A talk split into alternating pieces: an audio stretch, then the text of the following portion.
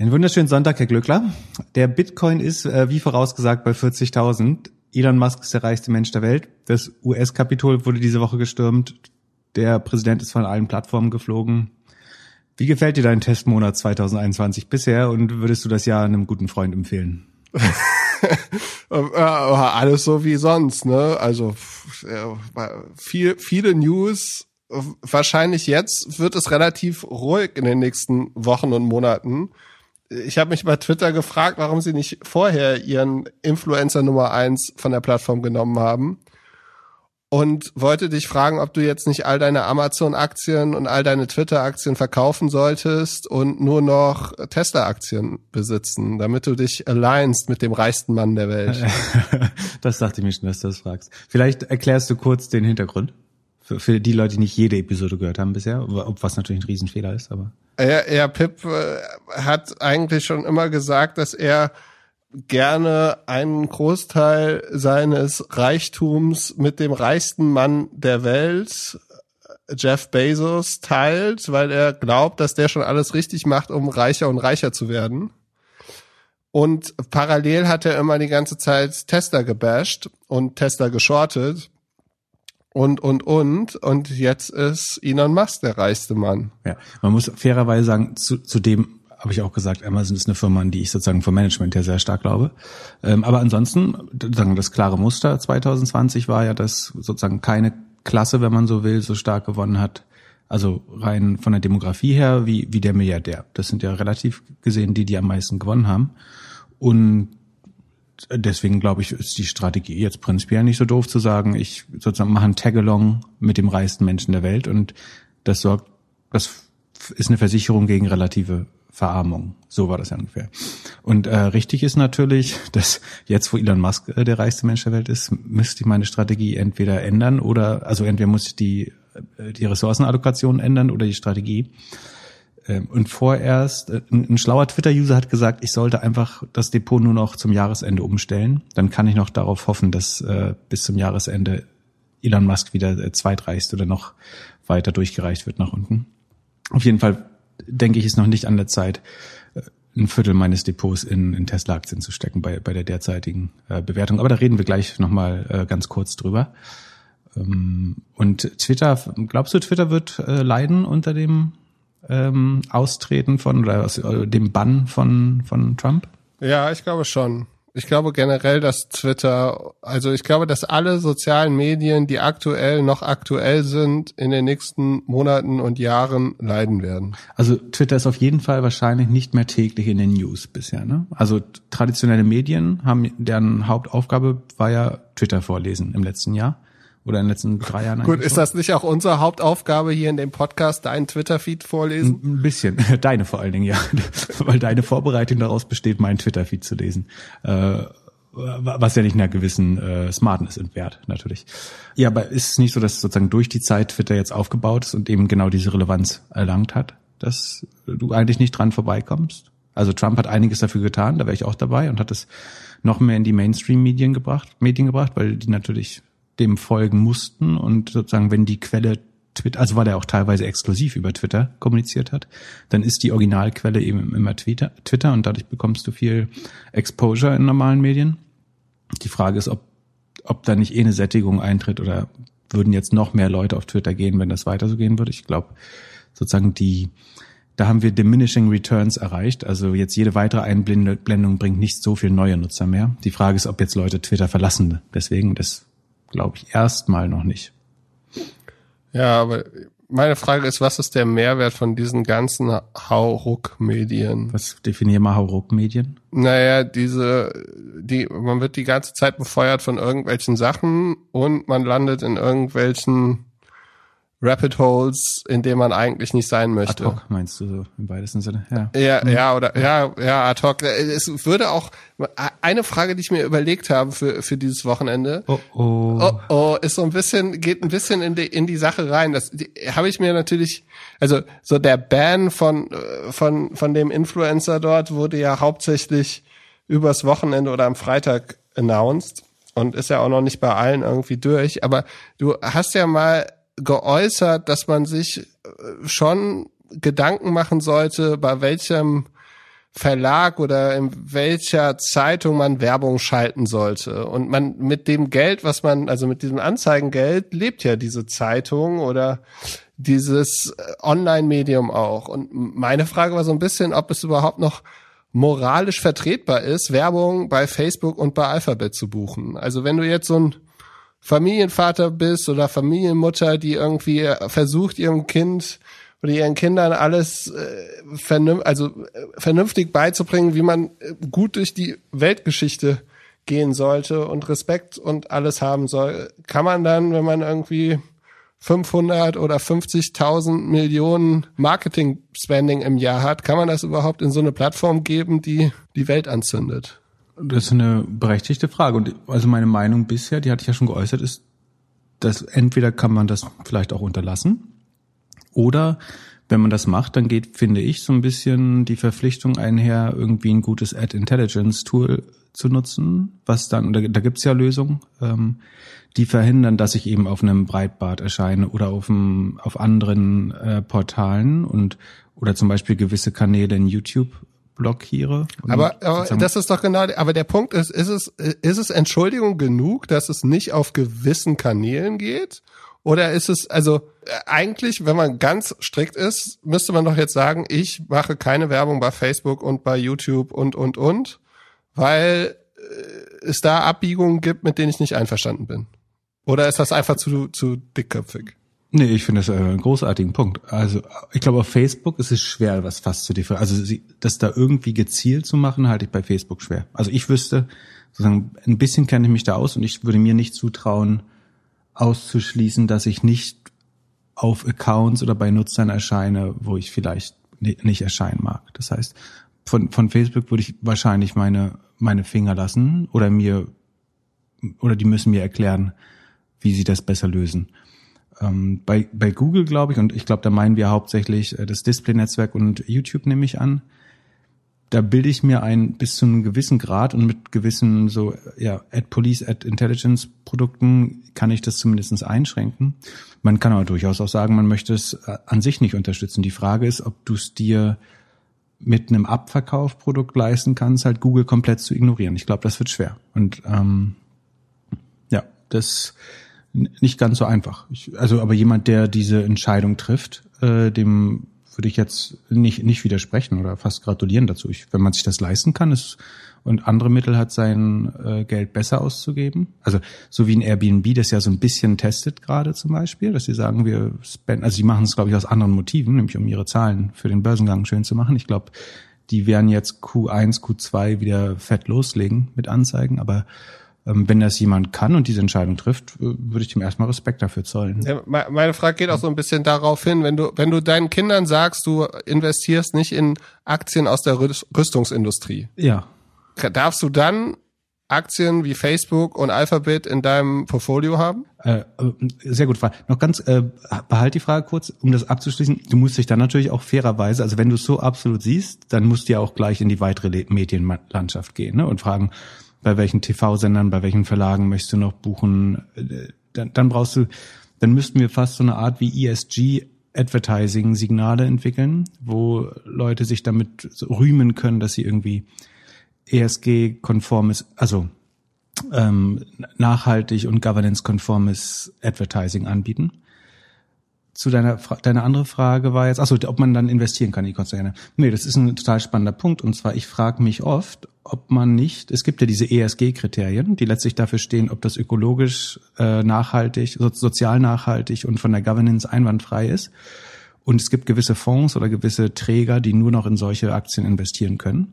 Und ich fände es zum Beispiel total smart zu sagen, ich, ich ziehe die, die Governance- und Privacy-Richtlinien für ESG diese Schraube stelle ich mal auf sehr eng und sage, jemand, der zum Beispiel die, die Privatsphäre der Nutzer verkauft, um Werbung zu verkaufen, das entspricht nicht mehr unserem Bild von, von ESG-konform und damit wird ein Facebook und ein Google uninvestierbar. Und ich glaube, das halte ich für effektiver als ein Werbeboykott, ähm, effektiver als ein teilweise Nutzerboykott. Wenn du einfach sagst, diese Firmen werden uninvestierbar, dann hat das, glaube ich, einen, einen, sehr großen Effekt, äh, dass Firmen sich mal Gedanken machen, ob das wirklich noch das attraktivste Geschäftsmodell ist. ähm, wenn man damit die Märkte nicht mehr überzeugen kann dann. Von daher fände ich, man müsste sich diese ESG-Richtlinie, da steht Privacy teilweise so drin, aber ich glaube, es wird nicht hart genug ausgelegt.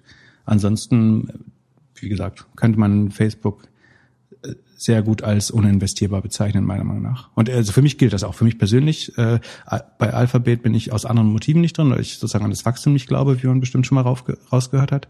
Aber bei Facebook, die, die Aktie würde ich nicht besitzen, auch wenn ich persönlich sogar glaube, dass sie ähm, unter, äh, unterbewertet ist, zumindestens was, was die Ertragskraft angeht.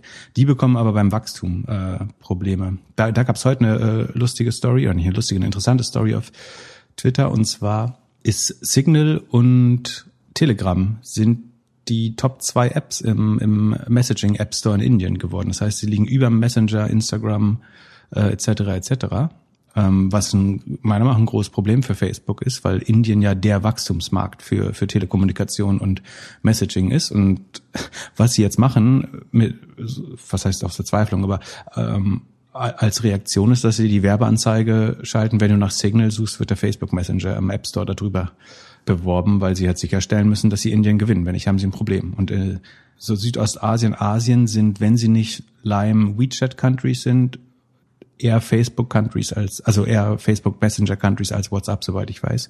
Ja, wurde WeChat nicht auch gebannt? Oder Indien hat sich doch relativ klar gegen chinesische Firmen ausgeschrieben. Ja, ich weiß gar nicht mehr, wie das ausgegangen ist, ehrlich gesagt. Kann gut sein. Ich bin mir nicht 100% sicher, was der Status ist. Ja, ob du, ob Aber wir jetzt sehr, sehr in Zukunft äh, über Single kommunizieren wollen, wollte ich dich auch schon fragen. Ich glaube ja, dass du einfach nur äh, Signal-Aktien gekauft hast.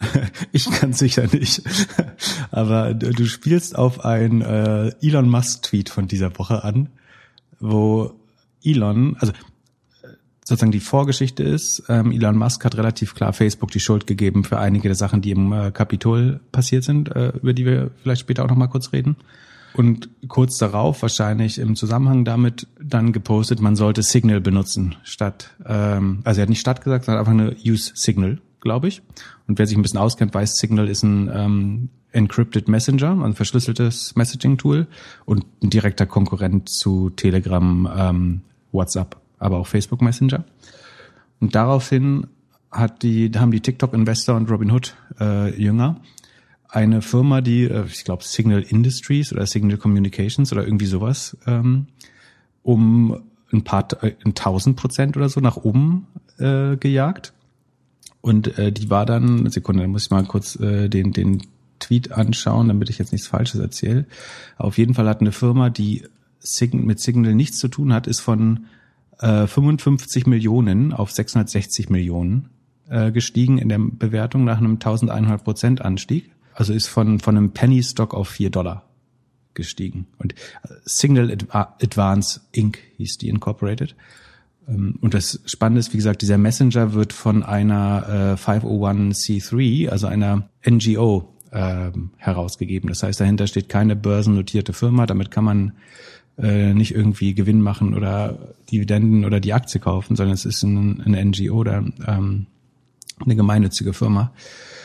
Aber das ist ungefähr, wie der Aktienmarkt gerade funktioniert und das Blasenniveau, auf dem wir uns befinden, was ich eher als Endzeit be bezeichnen würde. Ja, und äh, es ist aber, also ich habe auch gemerkt, dass jetzt wieder mehr Leute Signal runtergeladen haben. Mit dir kann man auf Signal noch nicht kommunizieren. Du hältst immer noch fest an deinen äh, Facebook Messenger. Ich hatte äh, Signal, glaube ich, mal vor Jahren runtergeladen. Es gibt eine gute eine gute Doku, ich glaube auf Netflix, die heißt The Pirate Bay äh, AFK. Ist das AFK? Ja, kennst du die? Mit äh, Peter Sunde, dem, das ist über den ähm, Pirate Bay Prozess. Also es geht sehr so um Netz, um eigentlich alles. Assange, Snowden, The Pirate Bay, die Piratenpartei in, in, in den Nordics, letztlich um das freie Internet. Ähm, auch sehr zu empfehlen. Ähm, The Pirate bei AFK, äh, AFK heißt es. Und ich glaube, der Peter Sunde steht hinter einem der Messenger. Ich weiß nicht mehr, ob Signal ist oder Threema oder ein dritter, der irgendwie heißt wie Nordisch für sicher oder so. Ah, mir fällt der Name gerade nicht ein. Ist noch ein dritter, glaube ich. Ähm, und da hatte ich mir die Secure Messengers, das war bevor WhatsApp und alles verschlüsselt wurde, äh, mal angeschaut. Genau. Und inzwischen ist Telegram aber relativ groß geworden, ja. Aber auch in allen möglichen Schichten, wie man ja inzwischen weiß. Dann andere Frage, hast du einen unheimlich guten Cliffhanger, damit wir unsere Retention am Ende wieder steigern können? Wir haben ja schon äh, viel vorausgeschaut heute, äh, was, was es gibt. Ich kann mal gucken, was hier in meiner Agenda ganz hinten steht.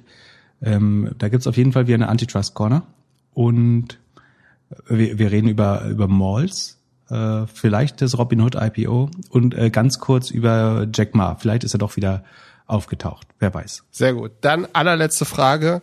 Warum kaufen meine Nachbarn aktuell weniger Brötchen als am Ende des Jahres? Kannst du mir das erklären? Ich war heute Morgen beim Bäcker, da ist eigentlich immer eine Schlange und heute war keine.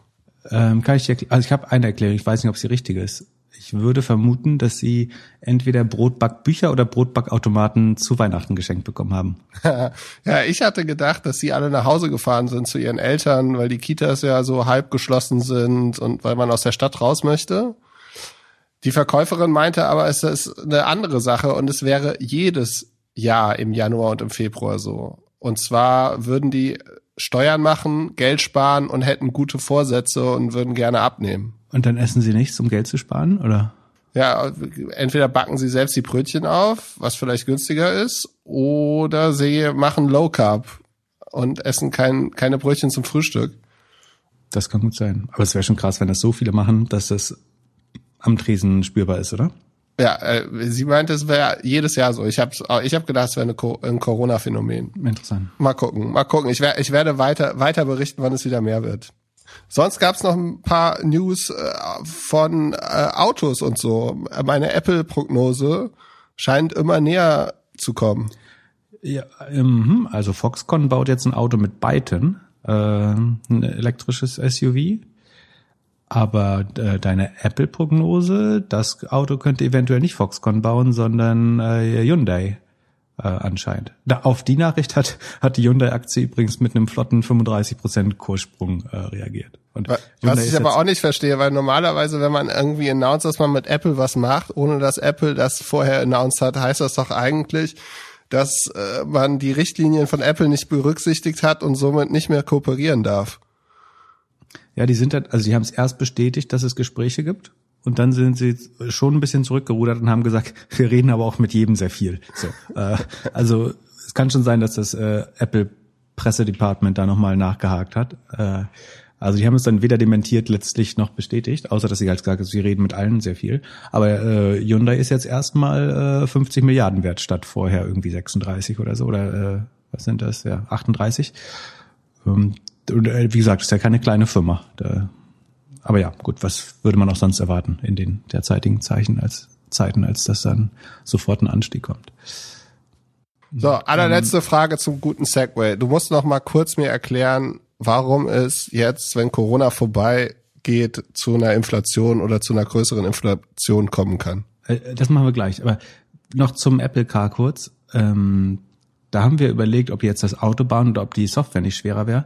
Und was man, was sich jetzt schon so nach und nach aufklärt, ist, dass die ja unheimlich viele Tesla Engineers geheiert haben und er die Leute aus der Software, also die Self-Driving-Leute. Das heißt, da arbeiten sie vielleicht, vielleicht doch heimlich schon länger dran. Andererseits fehlen ihnen trotzdem die gefahrenen Kilometern, glaube glaub ich. Es sei denn, da hat jemand äh, die Daten mitgenommen. Aber das ist in den USA sehr, sehr, also kriegt man hohe Strafen für, wenn man einfach so Wissen weg, wegkauft von anderen Firmen. Das äh, ist sehr hoch strafbewehrt in den USA. Ähm, und der, der Name, der schon mal gefallen ist in einem der früheren Podcasts, äh, John Gianandrea, das war der, der, der Search AI-Chef bei Google, der scheint offensichtlich nicht an der Websuche zu arbeiten bei Apple, sondern auch an dem Car-Projekt oder Self-Driving-Projekt. Das ist ein AI-Machine Learning-Spezialist, der scheint auch auf dem äh, Projekt zu sitzen. Das heißt, das würde nochmal die Ernsthaftigkeit so ein bisschen unterstreichen, dass es zumindest wahrscheinlicher wird, dass Apple das wirklich ernst meint mit den Autos. So, was wolltest du wissen? Corona, Inflation, was hat das miteinander zu tun? Ja, ich habe munkeln gehört, dass man davon ausgeht, dass wenn die Corona-Sache ein bisschen mehr im Griff ist, dass es dann zu einer Inflation kommt. Oder zu einer größeren. Ja, also ich, ich kann dir nicht sagen, warum, weil das ist ja eine Frage, die du mir fairerweise wieder vorher nicht gesagt hast. Aber sozusagen das Wahrscheinlichste, würde ich sagen, ist, also bisher wir, wir haben eine Inflation bei, bei Asset äh, Prices, ne? Also irgendwie Aktien und sowas, Immobilien, die wären ja schon teuer. Ähm, da da habe ich später auch noch einen äh, kleinen Hinweis zu. Wie wir die Inflation messen, ist ja eher mit so einem statistischen Warenkorb. Das heißt, da packt man mal eine Milch rein und äh, irgendwie ein, ein Viertel DVD-Player und ein Achtel Kühlschrank und ein Zehntel Heimcomputer und so weiter. Und das wird wahrscheinlich teuer, wenn das angehortete Geld dann irgendwann wieder in äh, Güter fließt. Dann, wenn wir wieder anfangen zu reisen. Die Reisepreise, da haben wir eine Übernachfrage mit Sicherheit. Das muss die Preise treiben. Also eine Fernwohnung an der Ostsee wird am Tag 150 Euro statt 100 kosten. Ein Drei-Sterne-Hotel wird 200 statt 120 Euro kosten. Das ist, glaube ich, berechenbar. Und das je nach ähm, Aggregat oder Metrik fließt das in die Inflation wahrscheinlich mit ein. Ähm, die, die Flugreisen werden teurer werden. Es wird nicht viele Sparpreise bei der Bahn geben etc. Das müsste relativ direkt in die Bahn, äh, in die sorry, in die Inflation einfließen. Und die Lebensmittelpreise, die müssen, also die Terminmärkte zeigen jetzt schon, dass eigentlich alles sozusagen irgendwie Orangensaft, äh, Getreide, sowas wird alles schon teurer im Moment an den Terminmärkten. Und das müsste sich dann nach und nach ähm, eigentlich auch, also im Moment müssen die Leute versuchen, dass sie überhaupt abverkauft kriegen, was sie äh, rumliegen haben. Aber ich denke, sozusagen gegen Mitte dieses Jahres werden diese Commodity Prices sich stärker in die Endpreise für Konsumenten durchschlagen. Das wäre meine Vermutung. Und jetzt sagst du mir, was die echte Story ist. Nee, sehr gut aus der Hüfte ge geantwortet. Das Einzige, was ich noch äh, vermisst habe, war die Lohnpreisspirale. Ach so, ja, ja sorry, das ist, äh, wenn man äh, BWL an der rechten Uni studiert hat, ist das natürlich zu trivial. Äh, aber die, die, die, die Löhne erhöhen sich wieder, wenn die Leute, wenn wieder Jobnachfrage steigt und damit steigt dann auch die Nachfrage nach Gütern und so weiter. Aber das ist der sozusagen der normale Zyklus. Die Frage ist ja eher, warum das im Moment nicht funktioniert, obwohl immer mehr Geld gedrückt wird. Also das würdest du in beiden Situationen eigentlich annehmen. Äh, das scheint aber im Moment so ein bisschen außer Kraft gesetzt, äh, dadurch, dass Leute ihren Job verlieren und diese die Preismacht des Arbeitnehmers verschwindet, weil du Angst hast, deinen Job zu verlieren. Und das ist jetzt nicht der Tag, wo du zu deinem, Job, äh, zu deinem Chef gehst und sagst, du brauchst mal 20 Prozent mehr Lohn, weil dein Mitarbeiter wurde gerade gefeuert oder ist in Kurzarbeit.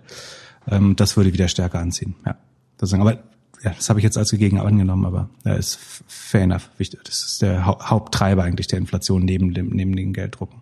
Sehr gut. Und äh, dann habe ich auf deinem Twitter-Feed gesehen, dass du wieder irgendwelche Propaganda geteilt hast, dass Tesla nicht so viel Autos verkaufen würde. Ja, also wir, wir wollen nicht mehr so viel Tesla bashen, ja. Aber sozusagen, was ich spannend finde, ist, es sind, äh, es ist die, die News, die diese Woche rauskommen sind, ist, dass in Norwegen erstmals fünf, über die Hälfte der neu verkauften Autos elektrisch sind, was äh, hervorragend ist und äh, begrüßenswert. Und was man aber auch sieht, dass Tesla da keinesfalls der klare Marktführer unter den E-Autos ist, sondern dass irgendwie ein VW, ein Volvo, äh, bald der neue Mercedes wahrscheinlich ähnlich viel verkauft wird oder sogar mehr, teilweise populärer ist. In jedem Fall kommt Tesla da je nach, je nach Statistik auf einen Marktanteil zwischen 5 und 20 Prozent.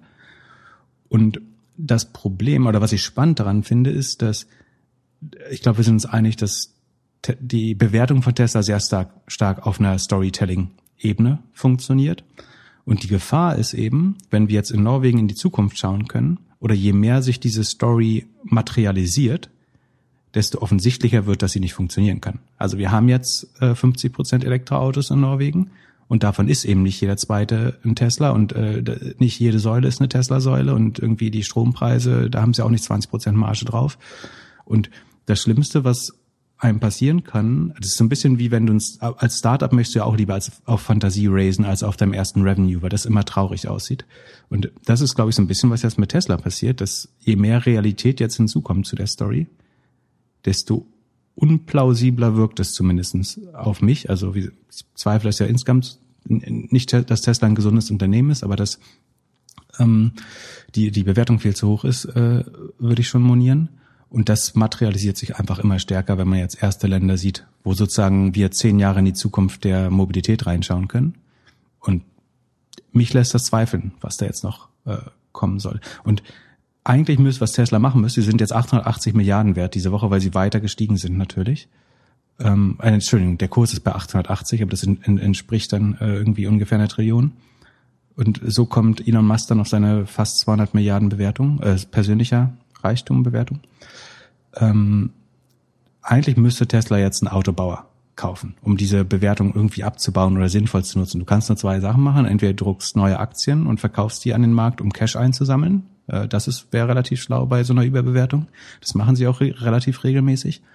Oder du kaufst einen, einen Autohersteller, letztes Mal haben wir als Beispiel VW genannt, irgendwie die 15 Milliarden echtes EBIT haben, ähm, was nicht nur auf das Verkaufen von Verschmutzungszertifikaten basiert. Und dann hätten sie das Produktionskapazität gelöst. Sie hätten eine der Auto, das die Autofirma mit den höchsten Forschungsausgaben der Welt und eine der am meisten forschenden Firmen insgesamt.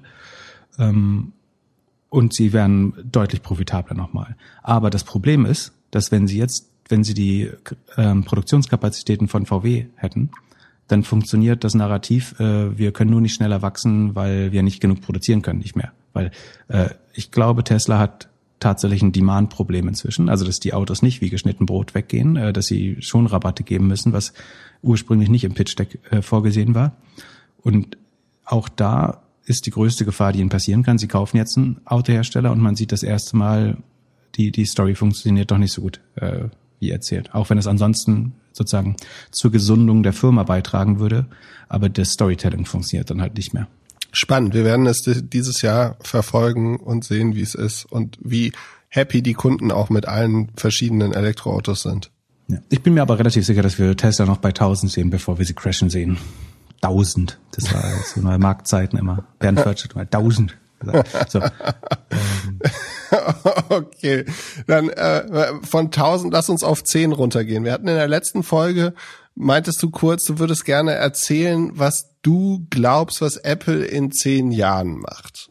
Ah ja, das ist spannend. Ähm, also ich glaube, dass den spannendsten Markt, den sich Apple vornehmen kann, aus, aus dem Gesichtspunkt sie wollen Service Revenue und nicht, also das beim Automarkt ist das Problem, das ist sozusagen der hardware-lastigste Markt, den es zumindest im Moment gibt. Es sei denn, sie schaffen es irgendwie ein Subscription-Modell oder Usage-basiertes Modell daraus zu machen. Aber ansonsten ist es ja wieder nur Hard Hardware-Business. Und was sie eigentlich brauchen, ist eben mehr wie eine Software-Company, wie eine Subscription-Service-Company bewertet zu werden.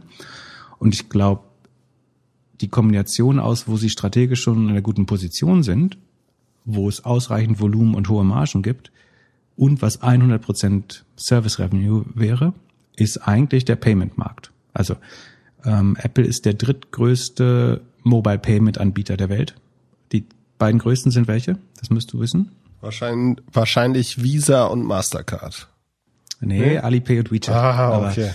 Also wenn es um Mobile Payment ja. geht. Ansonsten sozusagen dahinter steckt dann oft eine Kreditkarte. Von daher, das ist nur ein anderes Layer im Markt. Also die Aussage ist nicht falsch. Ähm, aber wenn sie oder über kurz oder lang Kreditkarten mehr oder weniger setzen könnten, also Mastercard und Visa machen, der Mastercard 350, ist 350 Milliarden wert, Visa ist 500 Milliarden wert. Und die haben, also Master hat eine 54-prozentige Operating Margin, Visa 65 Prozent. Es gibt kein, so ich, also ich kenne kein profitableres Geschäftsmodell als Kreditkarten. Ähm, und zwar der Grund ist, glaube ich, warum die so profitabel sind und äh, irgendwie zusammen 25 Millionen EBIT mit so einer hohen EBIT-Marge machen, ist, dass wenn man Netzwerkeffekte erklärt, dann redet man immer gerne über den Telefonmarkt oder Messenger oder so, aber Kreditkarten sind eigentlich noch ein noch besserer Markt, um zu erklären, wie Netzwerkeffekte funktionieren, weil der Nutzen für die Geschäfte steigt, je mehr Leute eine Kreditkarte besitzen und je mehr Leute, äh, je mehr Geschäfte Kreditkarten akzeptieren, desto sinnvoller ist es, eine Kreditkarte zu haben. Das heißt, das verstärkt sich immer weiter, das perfekte Flywheel, unheimlich starke Netzwerkeffekte. Ja? Je mehr Akzeptanz auf beiden Seiten entsteht, desto nützlicher wird das Produkt noch, weil du es überall einsetzen kannst irgendwann und erwarten kannst, dass jeder Kunde eine hat. Das sind sozusagen die ultimativen Netzwerkeffekte. Plus du hast halt dieses sehr starke Duopol. Es gibt dann irgendwie noch ein, ein, ein Amex und Dynas, aber die sind relativ klein im, im Vergleich zu den äh, beiden großen. Dass man sich fragen muss, wie lange kann sich das eigentlich sozusagen natürlicherweise müsste natürliches Monopol entstehen, aber irgendwie fahren die beide ganz gut dabei, das als Duopol weiterzumachen. Das, man könnte vermuten, da gibt es fast irgendwelche Absprachen oder so, dass sie implizit stillhalten, ohne sich abzusprechen und versuchen ihre Margen beide hochzuhalten und dadurch kommen sie halt auf diese absolut perverse EBIT-Marge. Und wenn man auf Disruption schaut, dann würde man eigentlich immer sagen, so deine Marge ist meine Opportunity. Und sozusagen vom Internet wurden zuerst die Geschäftsmodelle, irgendwie die Maklermodelle und so weiter kaputt gemacht, wo es einfach perverse Margen gab, wo wenig Arbeit hinterstand oder wenig äh, Cox oder äh, Wareneinsatz dahinter stand. Und der, der Payment-Markt dadurch, dass es so starke Netzwerkeffekte hat, haben die halt auch große Modes, also Burggräben, wo es schwer ist durchzukommen. Wenn du morgen ein neues Kreditkartensystem rausgibst, müsst du darauf warten, dass jeder es akzeptiert. Ansonsten nützt mir die Kreditkarte nichts, etc. etc. Das heißt, es ist schwer zu knacken, aber wenn es einer kann, ist es eigentlich Apple, weil die besitzen die 500 Millionen reichsten Nutzer ja schon und die haben Apple Pay installiert größtenteils. Das heißt, ich glaube, dass die sich über kurz, sie haben ja auch eine eigene Apple Card schon, die sie herausgeben mit Goldman Sachs oder so, glaube ich. Ähm, ich glaube, das ist eine Master, wenn ich mich nicht irre, weiß nicht. Aber früher, später wäre es eigentlich schlau, sich die Marge auch noch zu holen. Ähm, und also zum einen die Marge der Bank und die Marge von den Kreditkarten. Genau, des Issuers und der, der Kreditkarte, des Kreditkartennetzwerks. Äh, das dahinter. heißt, das, du würdest vielleicht direkt mit Square arbeiten. Also du Apple wird jetzt keine Terminals für das für den Laden aufbauen, glaube ich. Also entweder muss das Terminal, obwohl das könnte ein eigenes Apple-Device eigentlich haben. Das ist Aber ich habe nie verstanden, warum man überhaupt noch so ein Device braucht, warum das, du das nicht einfach an ein anderes Telefon halten kannst. Ja, genau, hast du recht. Man kann es Phone-to-Phone machen, dann braucht man nicht mal mehr ein Square oder so dazwischen, sondern du hast, beide haben Apple-Konto letztlich und ähm, transferieren so die, die Mittel von A nach B. Gut, und das bedeutet also in zehn Jahren braucht man kein Square mehr, man braucht kein Visa mehr, man braucht kein Mastercard mehr, man braucht keine Deutsche Bank mehr, man braucht kein N426 mehr, man braucht kein Revolut mehr, man braucht eigentlich nur noch Apple. Ja, und das ist äh, die Gefahr durchaus für, für, für die Fintech-Szene. Das, also, und das Spannende an dem Payment-Modell ist ja. Kurze Pause. André, falls du das hörst, würde ich gerne von dir erfahren, was Pip alles hier erzählt und was alles nicht stimmt. So, jetzt kannst du weitermachen. Ja, genau. Äh, das ist der André vom Payment Podcast, meinst du? Ja, er ja. kann das dann alles nochmal korrigieren. Aber ähm, das, das Spannende ist ja, dass auch würde Apple in die Werbung gehen, Werbung kriegst du ohne Daten ja nicht hin. Ne? Also du kannst nicht ohne Privacy Violations gut Werbung machen oder nicht, nicht so effizient zumindestens. Aber Payment kriegst du ohne Privacy zu vergewaltigen ganz gut hin. Auch aus der Sicht ist es nochmal äh, ganz spannend. Äh, für, für Apple, glaube ich. Und, ja? Ja, ich, was sind denn die, die, die Tricks, die ein, eine moderne Bank oder so ein Payment Provider normalerweise macht? Da wird doch immer so spekuliert, dass sie irgendwas mit meinen Daten oder so auch machen. Ja, die Kreditkartenprovider verkaufen deine Daten einfach in den USA. Hier in Deutschland ist es nicht ganz so einfach. Hier machen das eher so die, ähm, die Cashback-Karten oder die Loyalty-Programme.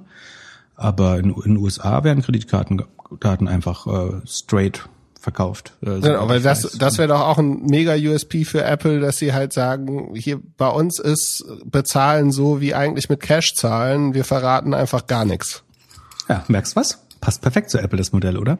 Und nur um zu verstehen, also wenn, wenn du eine Milch kaufst, ne, im, im Rewe, dann verdient der Bauer daran minus zwei Cent, die Molkerei irgendwie plus eins, der Logist, die Logistik vielleicht ein, zwei Cent der Einzelhandel ja fünf, wenn es hochkommt. Und die Kreditkarte, wenn du mit einer zahlst, bekommt ein Cent an der Milch nur dafür, dass du bezahlen darfst, dass du Geld benutzen darfst. Also ein besseres Modell gibt's kaum. Das ist wie eine, eine Steuer auf alle Payments. Ähm, und eigentlich nicht zu rechtfertigen, dass das so eine hohe Marge hat. Außer eben, dass es ein natürliches Monopol ist, was sich durch die, oder Duopol in dem Fall, durch die starken Netzwerkeffekte so ausbildet. Genauso funktioniert es auch.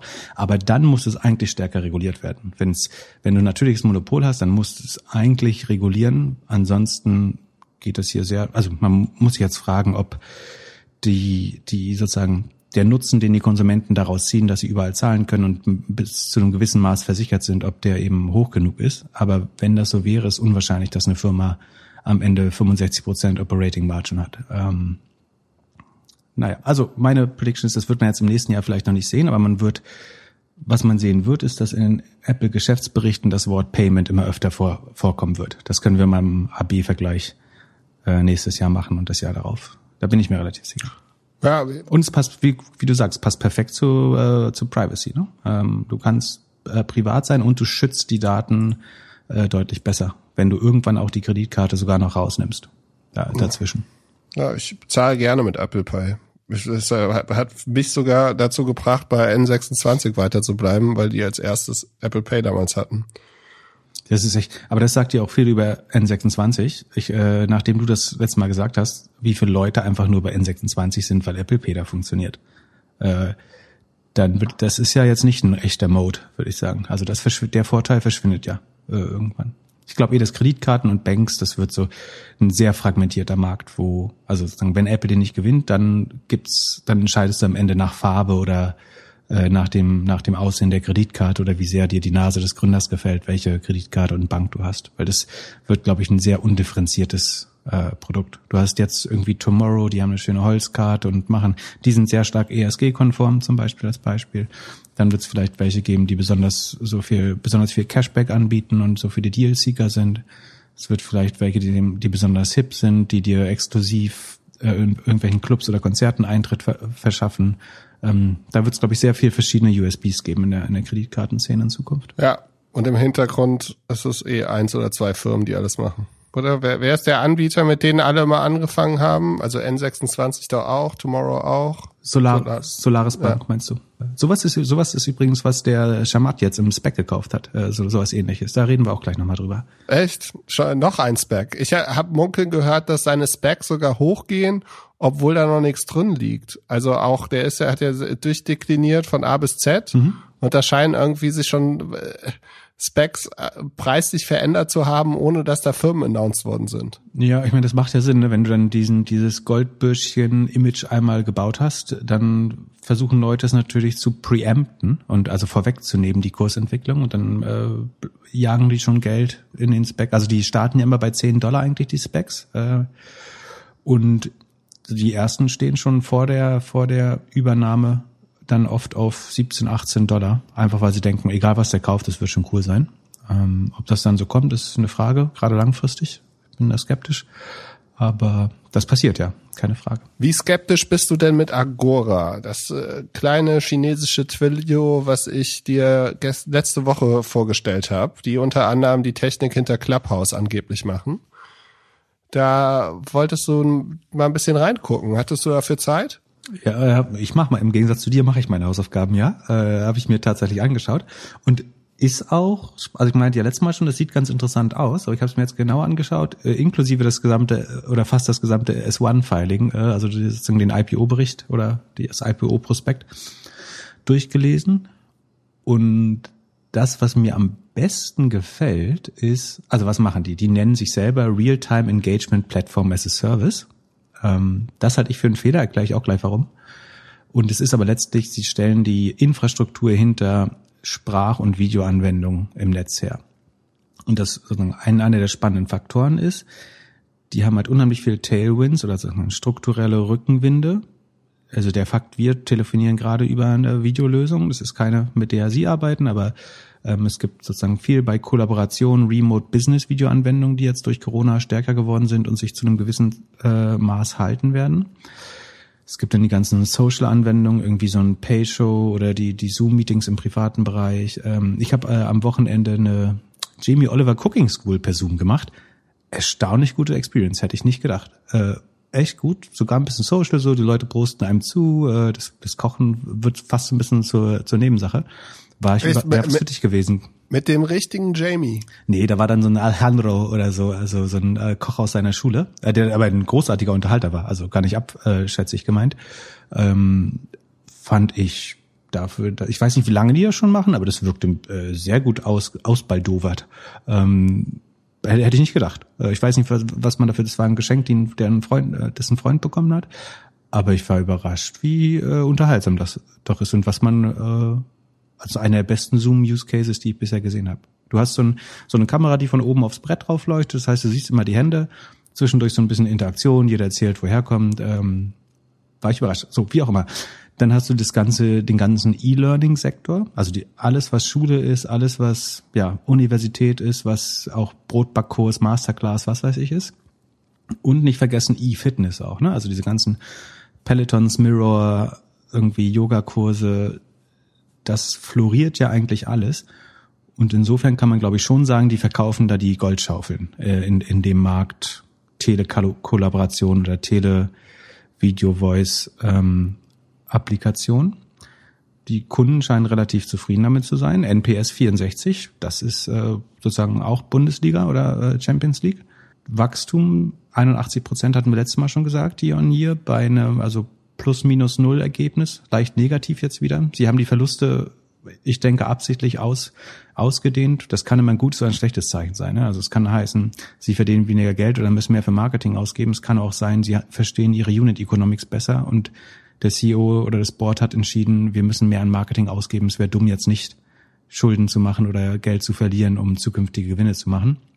Unter anderem, weil die DBNER, Debner, das ist die Dollar-Based Net Expansion Rate. Also wie viel du aus dem gleichen Account oder aus dem durchschnittlichen Account year on year mehr rausholst. Und da hatten wir mal gesagt, ähm, dass da Werte um die 130 Prozent schon extrem gut sind, also dass der Account um 30 Prozent wächst year on year. Und da sind die im letzten Quartal bei 188 Prozent gewesen. Das ist schon, also der Kunde, die durchschnittliche Kunde gibt fast doppelt so viel aus wie im Vorjahr. Ähm, plus du hast halt ein Kundenwachstum, äh, die sich fast verdoppelt haben.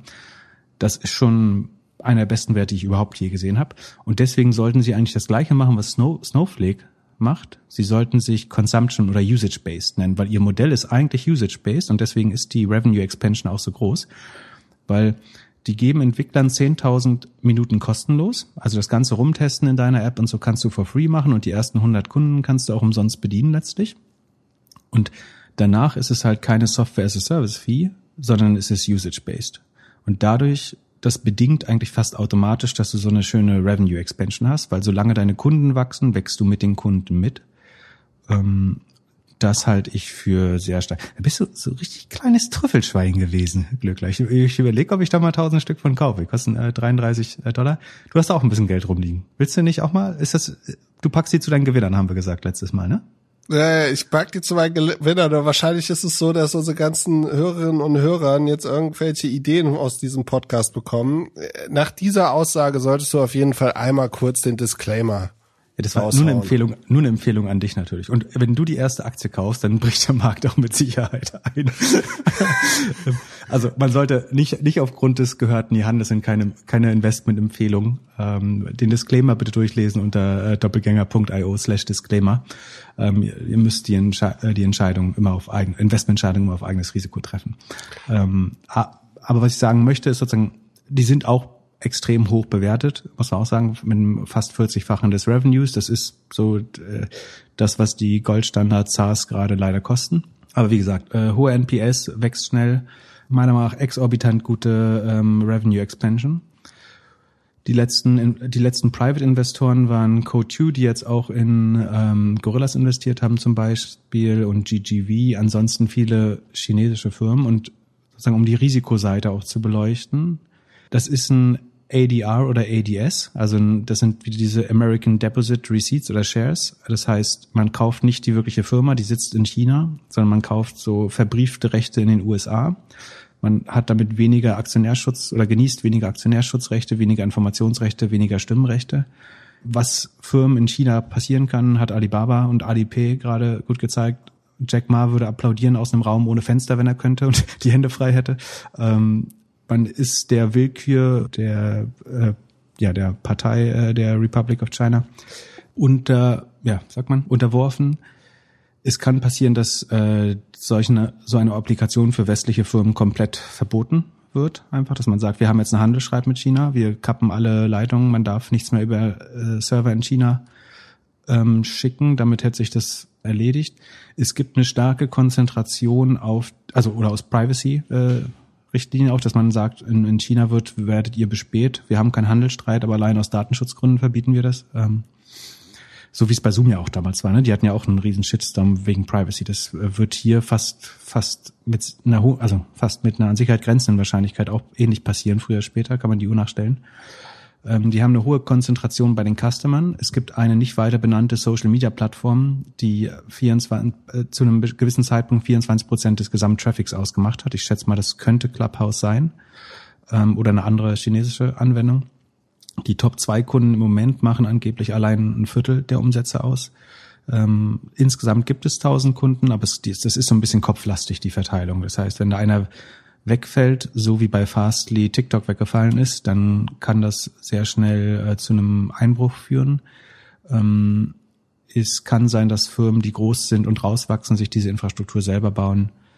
Es gibt genau. das waren meine zwei Fragen eigentlich. Die eine Frage ist diese 5G-Geschichte. Äh, also wenn man nicht möchte, dass irgendwie 5G gebaut wird aus China oder da Firmen mit dran arbeiten, möchte man dann Agora bei sich irgendwie in der App haben oder das im Land haben, weil da läuft ja auch die Kommunikation drüber. Ich glaube, man macht das aus Kostengründen im Moment und weil der Einstieg relativ einfach ist. Genau. Ja. Und dann ist, mhm. ist halt das andere so ein bisschen, ja, kann man sich das dann nicht selbst auf WebRTC nachbauen oder so. Also ja. nutzt man das, um halt schnell ein MVP bauen zu können und versucht dann, also ist ja auch so ein bisschen das Argument von Twilio früher gewesen, ja. dass, dass sie die großen Kunden wahrscheinlich das dann irgendwann selbst bauen.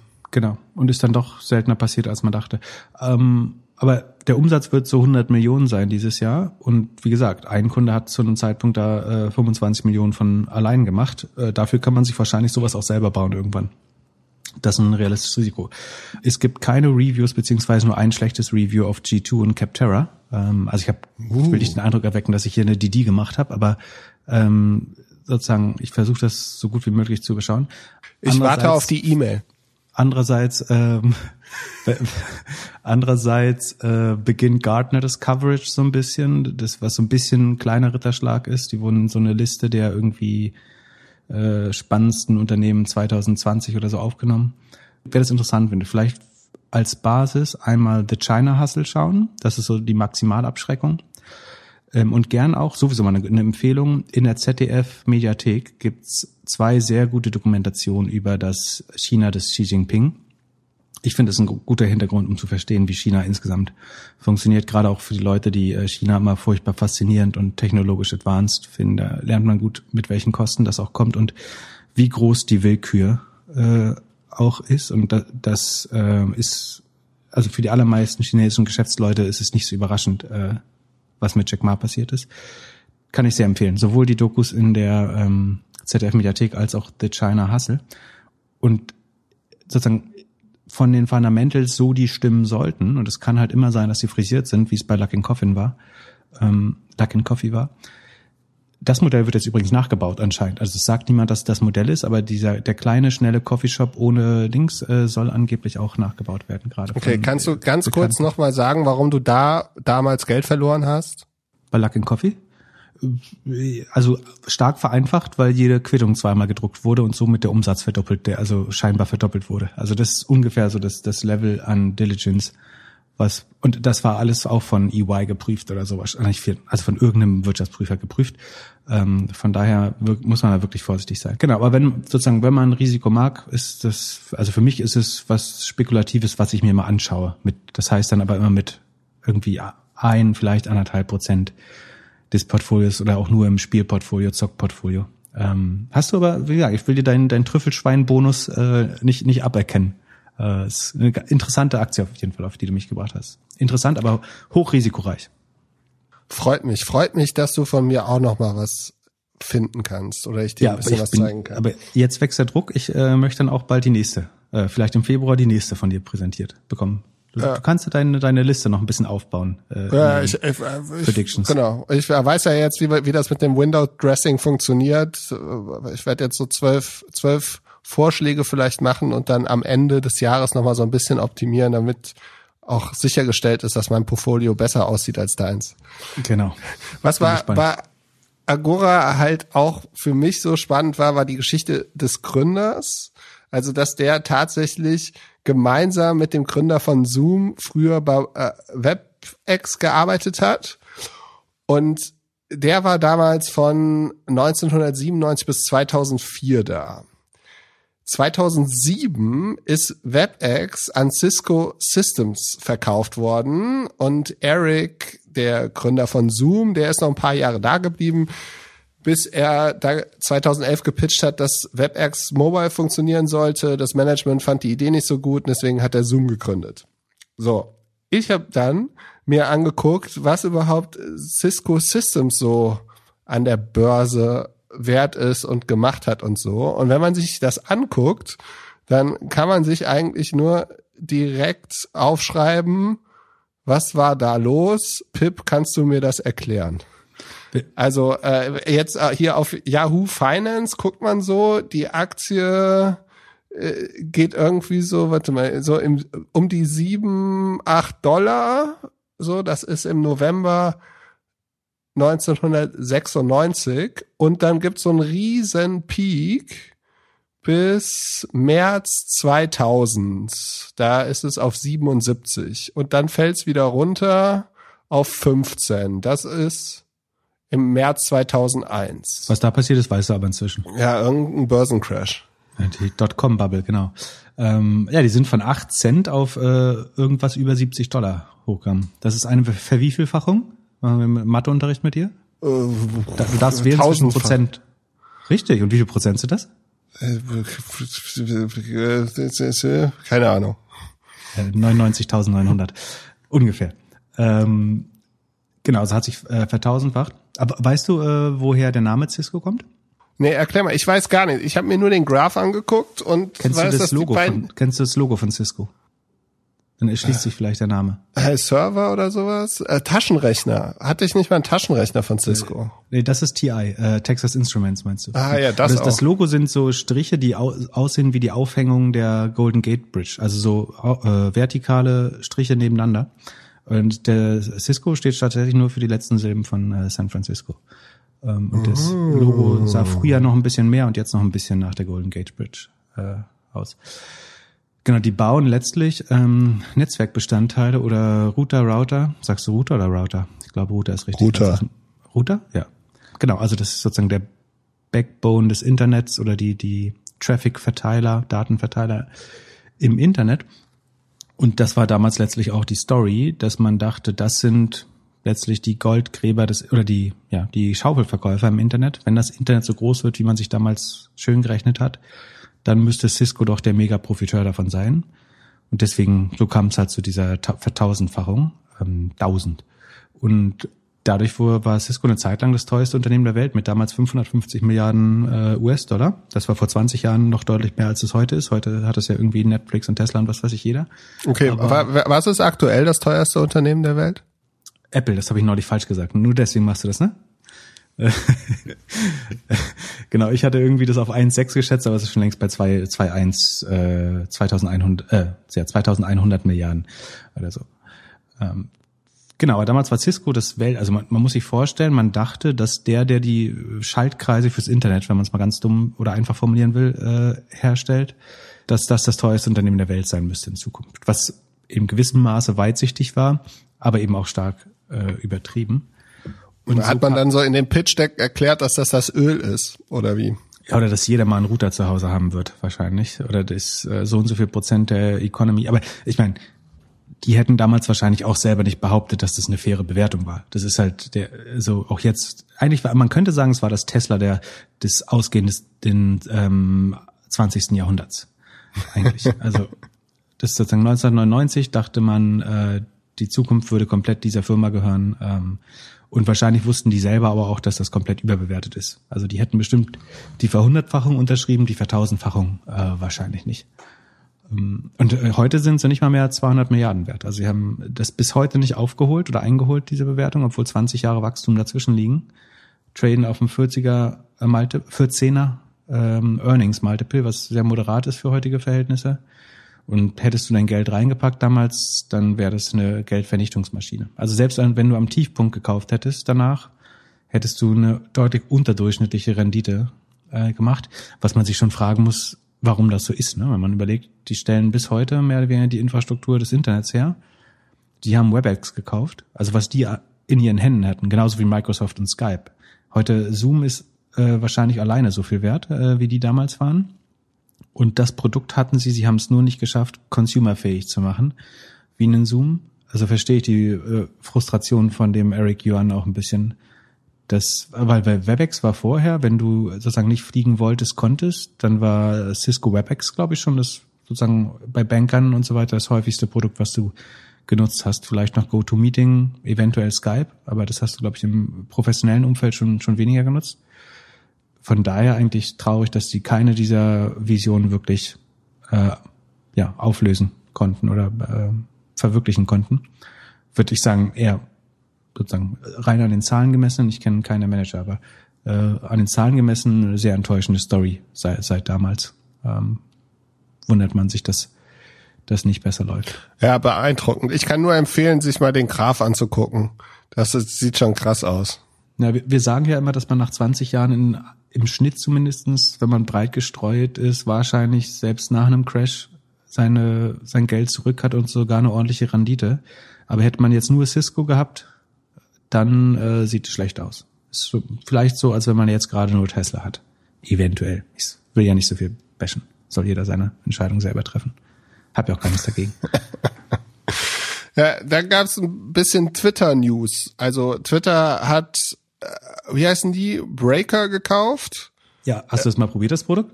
Nee, ich habe mich gewundert, warum ich es nicht gefunden habe und habe mich dann so ein bisschen an die alte Zeit von Twitter, die Entstehungsgeschichte erinnert. Weißt du noch, wie Twitter entstanden ist? Äh, na, aus dem SMS-Dienst, soweit ich weiß. Davor weiß ich nicht. Vielleicht gibt es eine Geschichte davor. Ja, und zwar äh, Evan Williams hatte doch Odeo gegründet und das war eine Podcast-Plattform 2005. Und daraus ist dann, also und dann haben die das irgendwie aus dem, von den, das Ding ist nicht abgehoben. Und dann haben sie das irgendwie zurückgekauft und mit dem verbleibenden Geld haben sie so ein Brainstorming-Session gemacht. Und dort war Jack Dorsey ein Entwickler, der dann die Idee für Twitter hatte. Und so ist Twitter entstanden. Und dann haben die damals so 2006 damit angefangen. Ah, spannend. Breaker ist letztlich ja eine Podcast, also ein Podcast-Player oder Catcher nennt man das, glaube ich, oder Fetcher, der dir das Kommentieren und Diskutieren erlaubt, richtig? So habe ich es verstanden? Ja. Und ich habe überlegt, also einerseits, das bedient ja ein sozusagen einen Need, den wir oft haben, dass man sozusagen schlecht sich mit Nutzern dann weiter unterhalten kann oder die Diskussion nach dem Podcast irgendwie entfällt oder sich in andere ähm, Social Media Networks verlagert. Das heißt sozusagen aus Podcaster-Sicht und vielleicht auch Pod Podcast-Hörer-Sicht ist das ganz spannend, äh, da die Diskussion weiter zu betreiben. Und wenn da einer groß wird, dann hast du, glaube ich, eine hohe Chance, dass das Winner takes it all wird, also es nur eine Plattform geben wird, auf der das passiert. Und andererseits habe ich aber auch überlegt, ob das nicht fast ein bisschen defensiv von Twitter ist, weil im Moment findet unsere Pre- und Post-Podcast-Diskussion ja schon stark auf Twitter statt, würde ich behaupten. Und wenn sich das immer weiter durchsetzt, so, dann könnte es tatsächlich sein, dass das sozusagen Breaker das neue Twitter geworden wäre. Ne? Also dass immer mehr, dadurch, dass viele Themen inzwischen um Audio sich rumdrehen, also das, wir nehmen einen Großteil der Informationen, oder ich zumindest via Audio auf inzwischen. Von daher ähm, ist es fast vielleicht auch ein defensiver äh, Kauf gewesen, um dazu verhindern. Also das muss man ja auch mal sagen, dass die, die großen Silicon Valley Plattformen ja im Moment weniger bestrebt sind, selber was Neues zu bauen, sondern mehr die, die Leiter abzubrennen, mit der sie hochgekommen sind, um zu schauen, dass niemand äh, auf das gleiche Level kommt. So, also gerade bei Facebook äh, sieht man das ja und jetzt auch, wie sie auf Signal reagiert haben. Von daher bin ich mir noch nicht sicher, ob das ist das Innovation und ein Schritt vorwärts für Twitter oder ist das auch nur wieder, wir haben da was vernommen, was uns gefährlich sein könnte und wir kaufen das sicherheitshalber mal weg, solange unsere Bewertung das noch erlaubt. Hast du gesehen, wie groß die sind oder ob die wirklich relevant sind? Das mir hat das, ich habe das eher so gelesen, als ob das ein Equihire wäre. Die haben einen brutalen User-Wachstumshack auf jeden Fall. Und zwar, wenn ich mich da, ich habe mich da angemeldet und ich, also ich bekomme jetzt alle zwei Minuten eine E-Mail, wer mir folgt, weil sie machen eine Sache, sie lassen dich zu Twitter, Facebook und deinen Handykontakten verknüpfen. Und ich glaube, ich habe es noch nicht ganz verstanden, aber ich denke, jeder, der angemeldet ist, den du kennst, bekommt dann eine Nachricht in der App, dein Kumpel Philipp Klöckner hat sich gerade angemeldet. Und Dadurch folgen die die sofort und du stellst unheimlich schnell diese Connections. Und für, für Facebook und Twitter waren diese ersten sieben Connections oder den ersten 20 Leuten, denen du folgst, die waren ja unheimlich wichtig. Das kennen wir aus dieser Greylock ähm, Hierarchy of Engagement Präsentation oder aus dem Framework. Und das kriegen sie sehr gut hin, indem sie das meiner Meinung nach ein bisschen zu stark forcieren. Also du mehr oder weniger auto-connectest zu all deinen Kontakten sehr schnell, wenn du nicht sehr privacy ähm, concerned bist.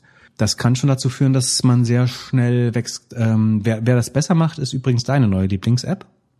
Und zwar äh, Clubhouse. Die machen es ja so, dass wenn du in dem Invite-Screen bist, also wo du neue Nutzer ähm, einladen kannst, dann siehst du nicht nur deine Kontakte, Deswegen wollten die übrigens unbedingt deine Kontakte haben, sondern du siehst auch von deinen Kontakten, in wie viel Telefonbüchern anderer Clubhouse-Nutzern die schon drinstehen. Was dazu führt, dass du jemanden, der eh keine Freunde auf Clubhouse hast, eher nicht einlädst und die Leute, die schon ganz viele Kontakte auf Clubhouse haben, einlädst, was wiederum dazu führt, dass die, die dann eingeladen wurden, sofort Buddies auf Clubhouse haben. Das heißt, das Produkt macht sofort mehr Sinn äh, im falschen Deutsch äh, für die.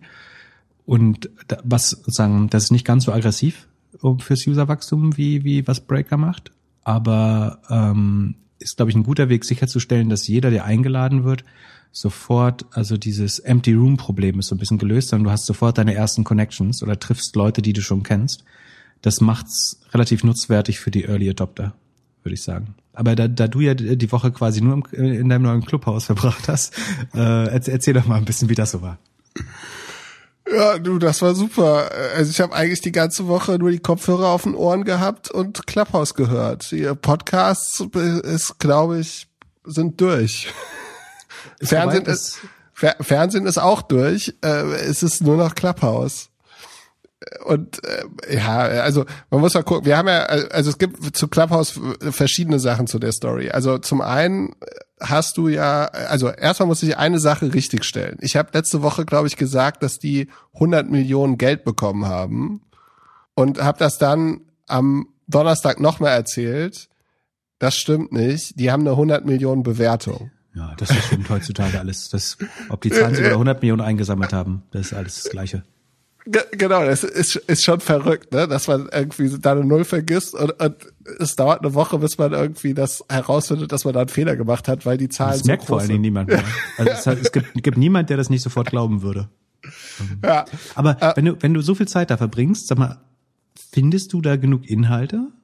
Also gibt's da genug, was dich interessiert? Entschuldigung, naja, also, also du hast du hast mir ja am Mittwochabend geschrieben, ob ich äh, CNN oder Fernsehen gucken würde. So und ich habe keinen Fernseher zu Hause und ich habe auch nicht die Möglichkeit oder generell versuche ich halt Bewegbild zu Hause zu vermeiden und habe dann einfach mal in Clubhouse geguckt und da gab's halt eine Gruppe, die, also du musst halt vielen Leuten folgen, damit du in diesen Gruppen bist. Du siehst, du siehst nicht die Themen, sondern du siehst, wo die Leute drin sind oder äh, denen du folgst. Das heißt, die Gruppe hat gesagt, wir sind gerade im Kapitol, kommt dazu. nee, so, so nicht, aber ähm, Are you watching the coup? Also die ja. Leute, die Second Screen gemacht haben, waren alle zusammen und haben sich das angeguckt. Und als du dann live im Fernsehen gesehen hast, was, Biden ges gesagt hat, habe ich das live auf Clubhouse gehört und danach halt die Reaktionen. Und da waren, ich weiß nicht, 200, 300, 400 oder 1000 Leute drin. Ich weiß echt nicht, aber es war gut moderiert, es war vernünftig und es war halt außerhalb von meinem Dunstkreis und meiner Comfortzone so ein bisschen. Weil wenn ich jetzt an Corona denke, eine Sache, die ich am meisten, mit am meisten vermisse, ist random Gespräche mit Strangern. Ähnlich wie wir uns auch kennengelernt haben oder nochmal näher kennengelernt haben. Wir saßen in einem ICE Bordbistro zusammen und mussten miteinander reden oder ich habe dich angesprochen und meinte, ich glaube, ich kenne dich. Äh, und das, und das sind dann coole Gespräche und denen kann man so ein bisschen über Clubhouse lauschen. IC Bord Bistro nach zwei Weinen ist aber der einzige Platz, wo ich social bin. Aber ich ver verstehe, dass für dich für dich ganz schlimm äh, sein muss. Ähm, aber äh, du sagst was total Spannendes, also dass das sozusagen außerhalb der Bubble ist. Das habe ich auch sehr sehr stark. Also für die, die es äh, vielleicht verpasst haben, Clubhouse ist eine Chat-Plattform, eine Audio-Chat-Plattform. One to many, many to many, alle durcheinander, großes Podium, äh, großer Raum wie ein Pub ähm, oder im Clubhouse eben. Und es, was mir krass aufgefallen ist, ist, dass das unheimlich divers ist. Also ich sehe nicht nur für europäische, sondern auch für, glaube ich, US-Verhältnisse oder sozusagen zumindestens für das, was im Internet äh, unter Early Adoptern passiert, unheimlich viele Menschen der verschiedensten Hautfarben, äh, einen relativ guten Geschlechtershare, also gefühlt unlike anything I've seen in unseren äh, Nutzerstatistik, Hörerstatistiken oder Internet oder der gesamten Bubble, in der wir uns bewegen. Also bestimmt die, 30, diverse, ja, diverser als unsere Hörerschaft und diverser als unsere Followerschaft auf Twitter und äh, LinkedIn ja, auch auf jeden im Fall. Vergleich zu fast jeder Plattform. Also krass, krass divers. Aber das also, war, ein, ich, mein, ich glaube, ich glaube, das ist ein Learning von von den Gründern und von den Investoren und auch ein Grund, warum Andreessen Horowitz da reingegangen ist, weil der ja seine Kontakte in die Hip-Hop-Szene und so hat. Und ich könnte mir vorstellen, dass die irgendwo sich aufgeschrieben haben, wie werden wir ein besseres soziales Netzwerk als alles andere, das es gerade so gibt. Aber die hatten ganz am Anfang auch mal Stress mit sowas, oder war das eine andere App? War das diese Facebook ähm? Es gab mal eine, die ganz am Anfang sehr stark in der VC-Bubble war. Und dann kam es aber unheimlich schnell zu Übergriffen und äh, komischen Verhalten gegenüber Frauen. Ich bin mir nicht ganz sicher, ob das Clubhouse war. Vielleicht ist es eher eine Reaktion als Strategie. Ähm, was man sieht. Auf jeden Fall ist es äh, sehr gut exekutiert. Hast du eine Ahnung, wie sie die einzige äh, Sache, die ich sagen will, also A, die sind unheimlich divers, aber auch krasse Apple-Faschos. Also ich, ich kann das nur auf meinem äh, iPad nutzen äh, als Android-Nutzer. Ich weiß nicht, ob das dann wiederum so gut zu der Diversität passt, dass man ein Apple-Phone besitzen muss, um das zu machen. Aber es ja, aber also da, ich glaube einfach, es ist einfacher, es zu bauen und sie sind noch in der MVP. Also ich glaube, die sind überrascht, dass das Ding so gut ankommt und sie bauen noch relativ viel und es ist einfach einfacher, es nur auf für Apple zu bauen. Also die, die sind als die sind als kleines Team da und so als Entwickler kann ich das vollkommen verstehen, dass sie sagen, okay, wir wir sorry für alle Android-Nutzer, aber wir wir wollen einfach gucken, dass wir das beste Produkt bauen und bevor wir jetzt irgendwie 50 Prozent unserer Zeit auf Android vergolden und ja, sie können es natürlich irgendwie anders bauen mit irgendwelchen Frameworks, dass es sofort eins zu eins gleich aussieht,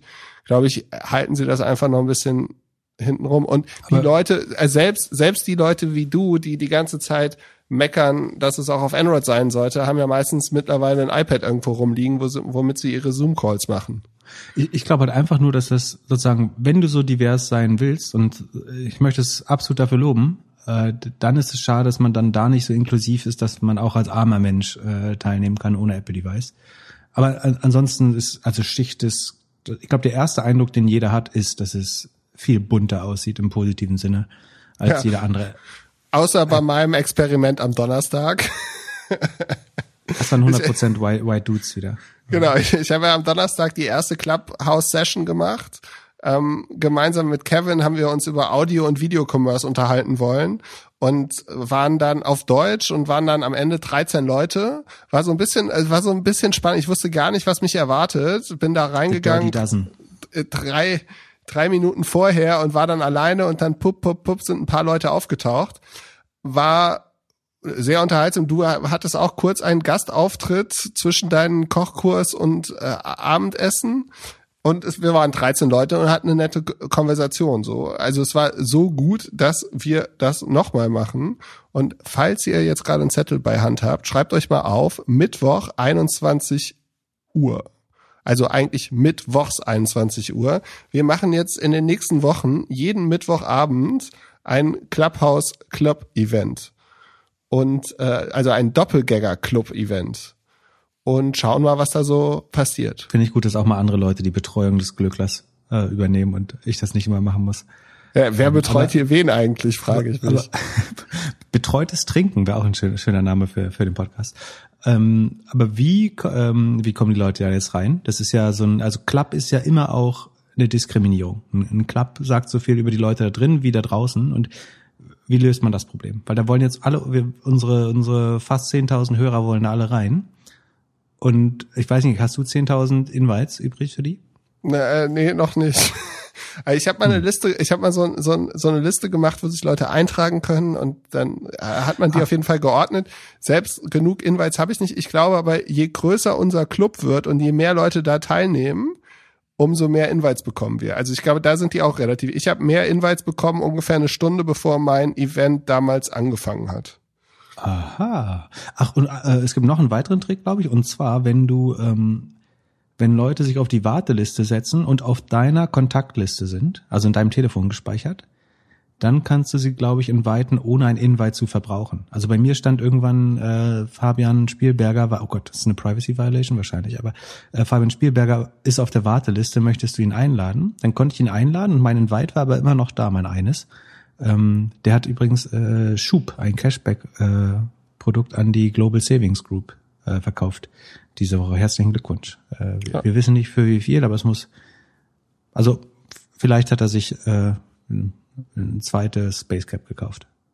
Ah, ganz cool. Vielleicht könnte er uns davon ja am Mittwoch im Doppelgänger-Club im Clubhouse erzählen. Er hat ja jetzt einen Invite. Genau. Ah, genau, der ist jetzt dabei. Also wir machen äh, als Wiederholung jeden Mittwoch 9 Uhr CET äh, Berlin-Zeit abends eine Doppelgänger Clubhouse Session und machen Nachbesprechungen der aktuellen Folge und Vorbesprechung der Themen für die nächste Folge, so dass du dann dich dass du gar keine Vorbereitung mehr machen musst in Zukunft. Genau, das ist der Plan.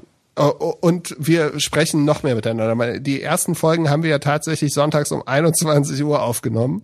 Und es ist so, äh, so ein kleines, ähm, äh, wie, wie sagt man, äh, back to the roots. Also ich, ich freue mich drauf. Jetzt.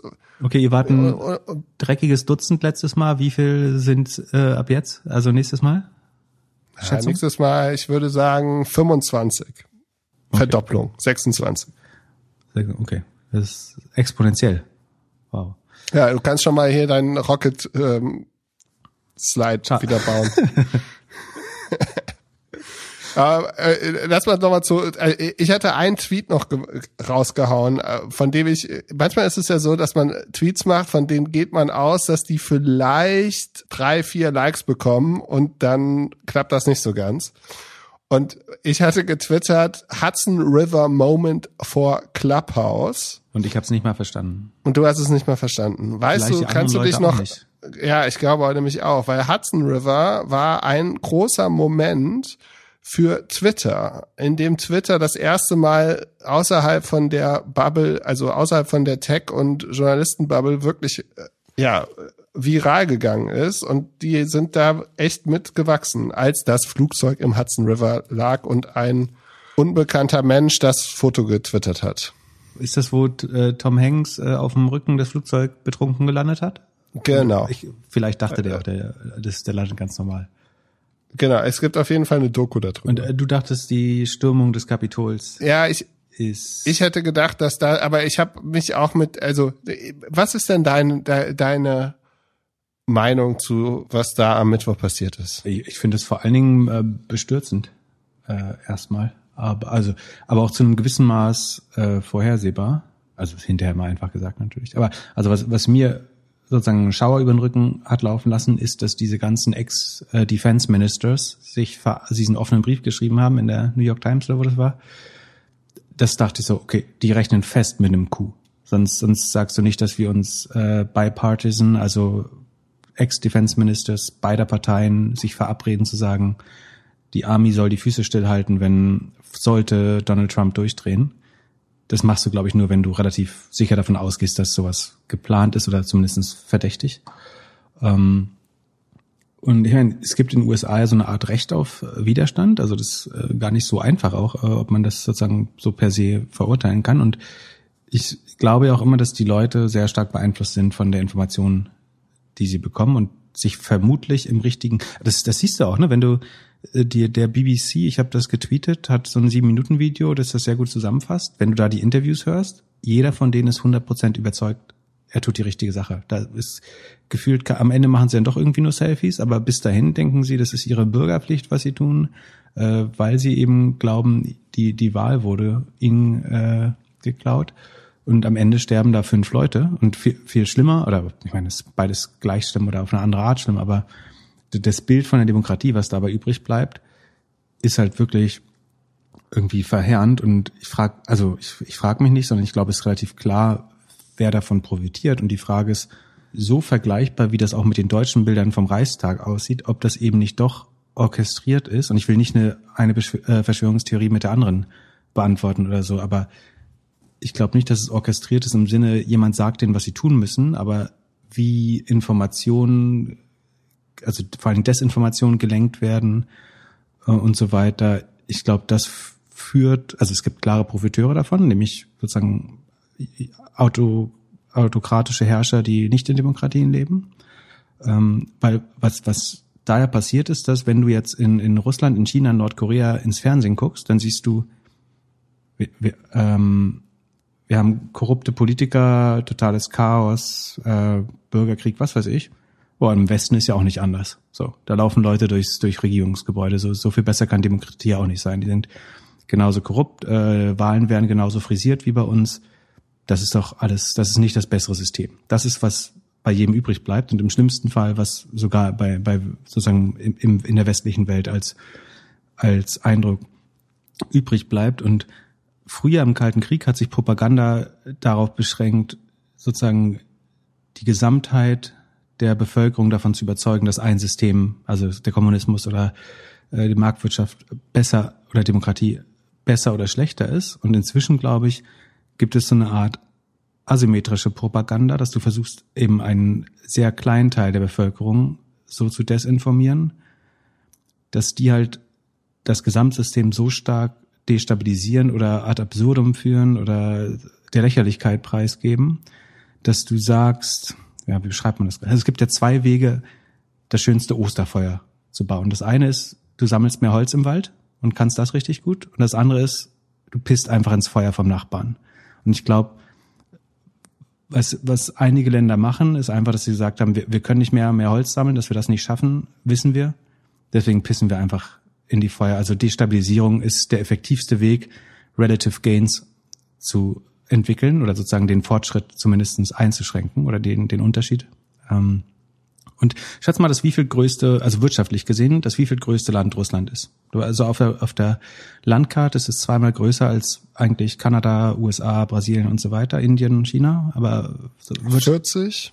Nein, nicht 40, aber es ist das, nur das elf größte. Also es ist nicht mal mehr in Top Ten.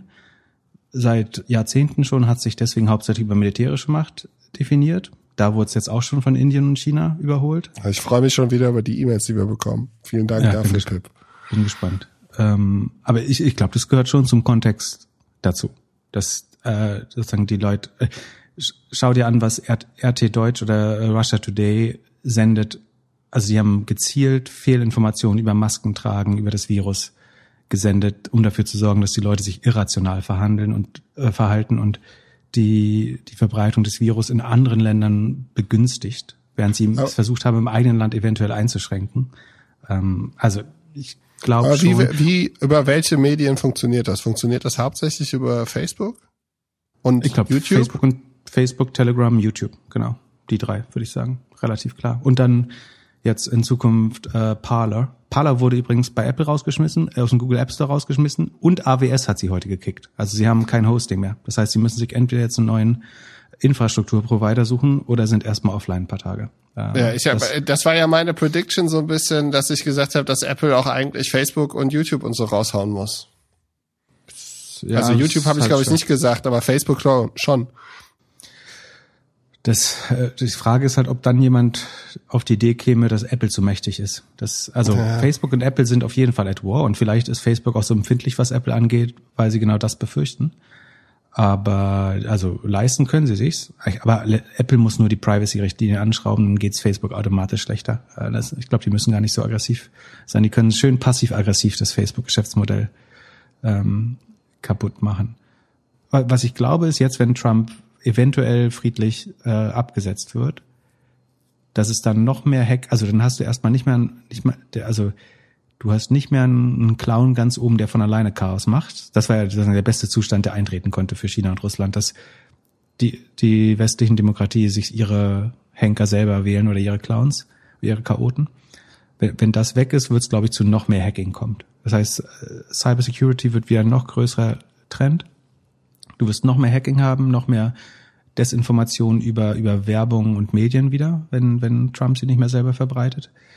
Ähm, und da, da fand ich übrigens auch einen, einen Tweet von Shamat, den ich ja sowieso sozusagen bestenfalls umstritten finde inzwischen, äh, nicht schlau. Der hat zum, zum Hacking nämlich gesagt, dass wir müssen mehr Elektroautos fahren, also ein bisschen frei, frei übersetzt jetzt, aber wir müssen mehr Elektroautos fahren, damit das Öl, die Ölpreise sinken und die, die Länder, die jetzt die Haupthacker sind, ähm, dann weniger Geld haben, um unsere Demokratien mittels Hacking und Cyberangriffen anzugriffen. Und um die das, Elektroautos zu hacken. Ja, genau, genau, genau. Und das ist ja wirklich ungebildet und dumm. Also die Länder sind ja, weil sie so arm sind, weil sie vollkommen irrelevant auf der Welt, also außer sozusagen von der Fläche und event, eventuell Militärmacht her, oder weil sie zunehmend irrelevanter werden und Russland nur noch das viertgrößte Land selbst militärisch ist inzwischen. Deswegen fangen sie an zu hacken, weil das das effizienteste Mittel ist, relative Gewinne sozusagen zu machen, indem du in den an, also wenn du selber keinen Impfstoff bauen kannst, weil du nicht innovativ genug bist, dann klaust du ihn halt. Oder wenn du technologisch nicht schnell genug fortschreiten kannst, dann zerstörst du halt den Fortschritt der anderen. Wenn dein System scheiße ist, dann lässt du das System der anderen schlechter aussehen. Und das letzte, also wenn das ginge, dann müsste man diese Staaten halt irgendwie langfristig versuchen wieder zu, zu inkludieren in, äh, in die ja, Gesamtheit der Welt, aber sie noch mehr auszugrenzen und noch mehr, noch verzweifelter zu machen, ist, glaube ich, das Letzte, was zu einem besseren Ergebnis führt. Es wird nur für, zu noch verzweifelteren ähm, Angriffen und die, die wirtschaftlich effizienteste Art, jemandem zu schaden, ist immer Hacking. Das kannst du mit minimalen Mitteln machen. Äh, der, in der Regel ist der Angriffsaufwand niedriger als der Verteidigungsaufwand, ähm, wenn, wenn du es effizient anstellst. Ähm, fand ich einen extrem äh, dummen Tweet ehrlich gesagt. Abgesehen davon, äh, wir, wie lange müssen wir jetzt noch ähm, ban, äh, gebannt vor den Fernsehern sitzen, bis, bis Trump weg ist? Es fühlt sich schon sehr, also es fühlt sich sehr leise an, seit er nicht mehr auf Twitter ist. Das ist sehr angenehm. Aber zu wissen, dass er noch am roten Knopf sitzt und ähm, die die Atombombenschüssel hat, es fühlt sich andersrum. Der kann immer noch einen Krieg im südchinesischen Meer äh, anfangen. 40 Newton. Apropos Nuke Map, äh, der Johannes Beuys von Systrix hat was Lustiges gepostet. Wir haben jetzt diesen 15 Kilometer Bannradius, in dem wir uns, also wir dürfen uns nur noch 15 Kilometer um unseren Wohnort bewegen. Und es ist ja nicht für jeden ganz einfach, das auszurechnen. Und es gibt aber eine super gute Internet-Applikation, die heißt Nuke Map, also Atombomben Map. Und wenn man da die Detonationsgröße der Bombe auf zwei, ich glaube, Megatonnen oder 2000 Tonnen einstellt, dann bekommt man ziemlich genau einen 15 Kilometer Radius. Äh, das ist offensichtlich sehr makaber, aber das finde ich eine lustige äh, Entfremdung eines, wie, wie nennt man das, wenn man ein Produkt so entfremdet im positivsten Sinne? Ähm, Ahnung, du bist auf jeden Fall gut drauf heute. ja, äh, fand ich, also wie gesagt, ist ein bisschen makaber, aber ich äh, fand es zeigt die Kreativ Kreativität von Johannes Beuys auf jeden Fall äh, oder wo auch immer er das her hat, äh, vielleicht sogar selber. Genau, so genug äh, Politik. Wir müssen uns ja auch nicht so viel. Äh, ach so, doch, wo wir gerade bei Schamat sind. jetzt, bin ich, jetzt bin ich in Laune. Ähm, der hat ja per per IP äh, mit seinem äh, Spec IPO E beim fünften ist er inzwischen ähm, hat er SoFi äh, Public genommen. Und SoFi, weißt du, was SoFi ist? Möchtest du mal reden? Dann kann nee, ich keine, keine Ahnung. Ja. Erzähl Toll. weiter. Dann trinke ich trotzdem einen Schluck Wein. Ähm, Sekunde. Prost. Ach so, dann kann ich mal kurz äh, einhaken. Also falls ihr Fragen für uns habt, wir haben uns in dieser Folge für wenig beziehungsweise keine Fragen entschieden, aber falls ihr Fragen habt, könnt ihr uns natürlich gerne immer eine E-Mail an podcast@doppelgänger.io schreiben und falls ihr wollt, dass wir mehr trinken, könnt ihr uns auch gerne Wein an die Adresse, die unten in den Show Notes ist, äh, schicken. Das verteilen wir dann unter uns.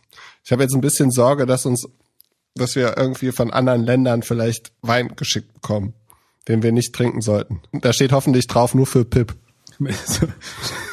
Schon Riesling Novichok Edition.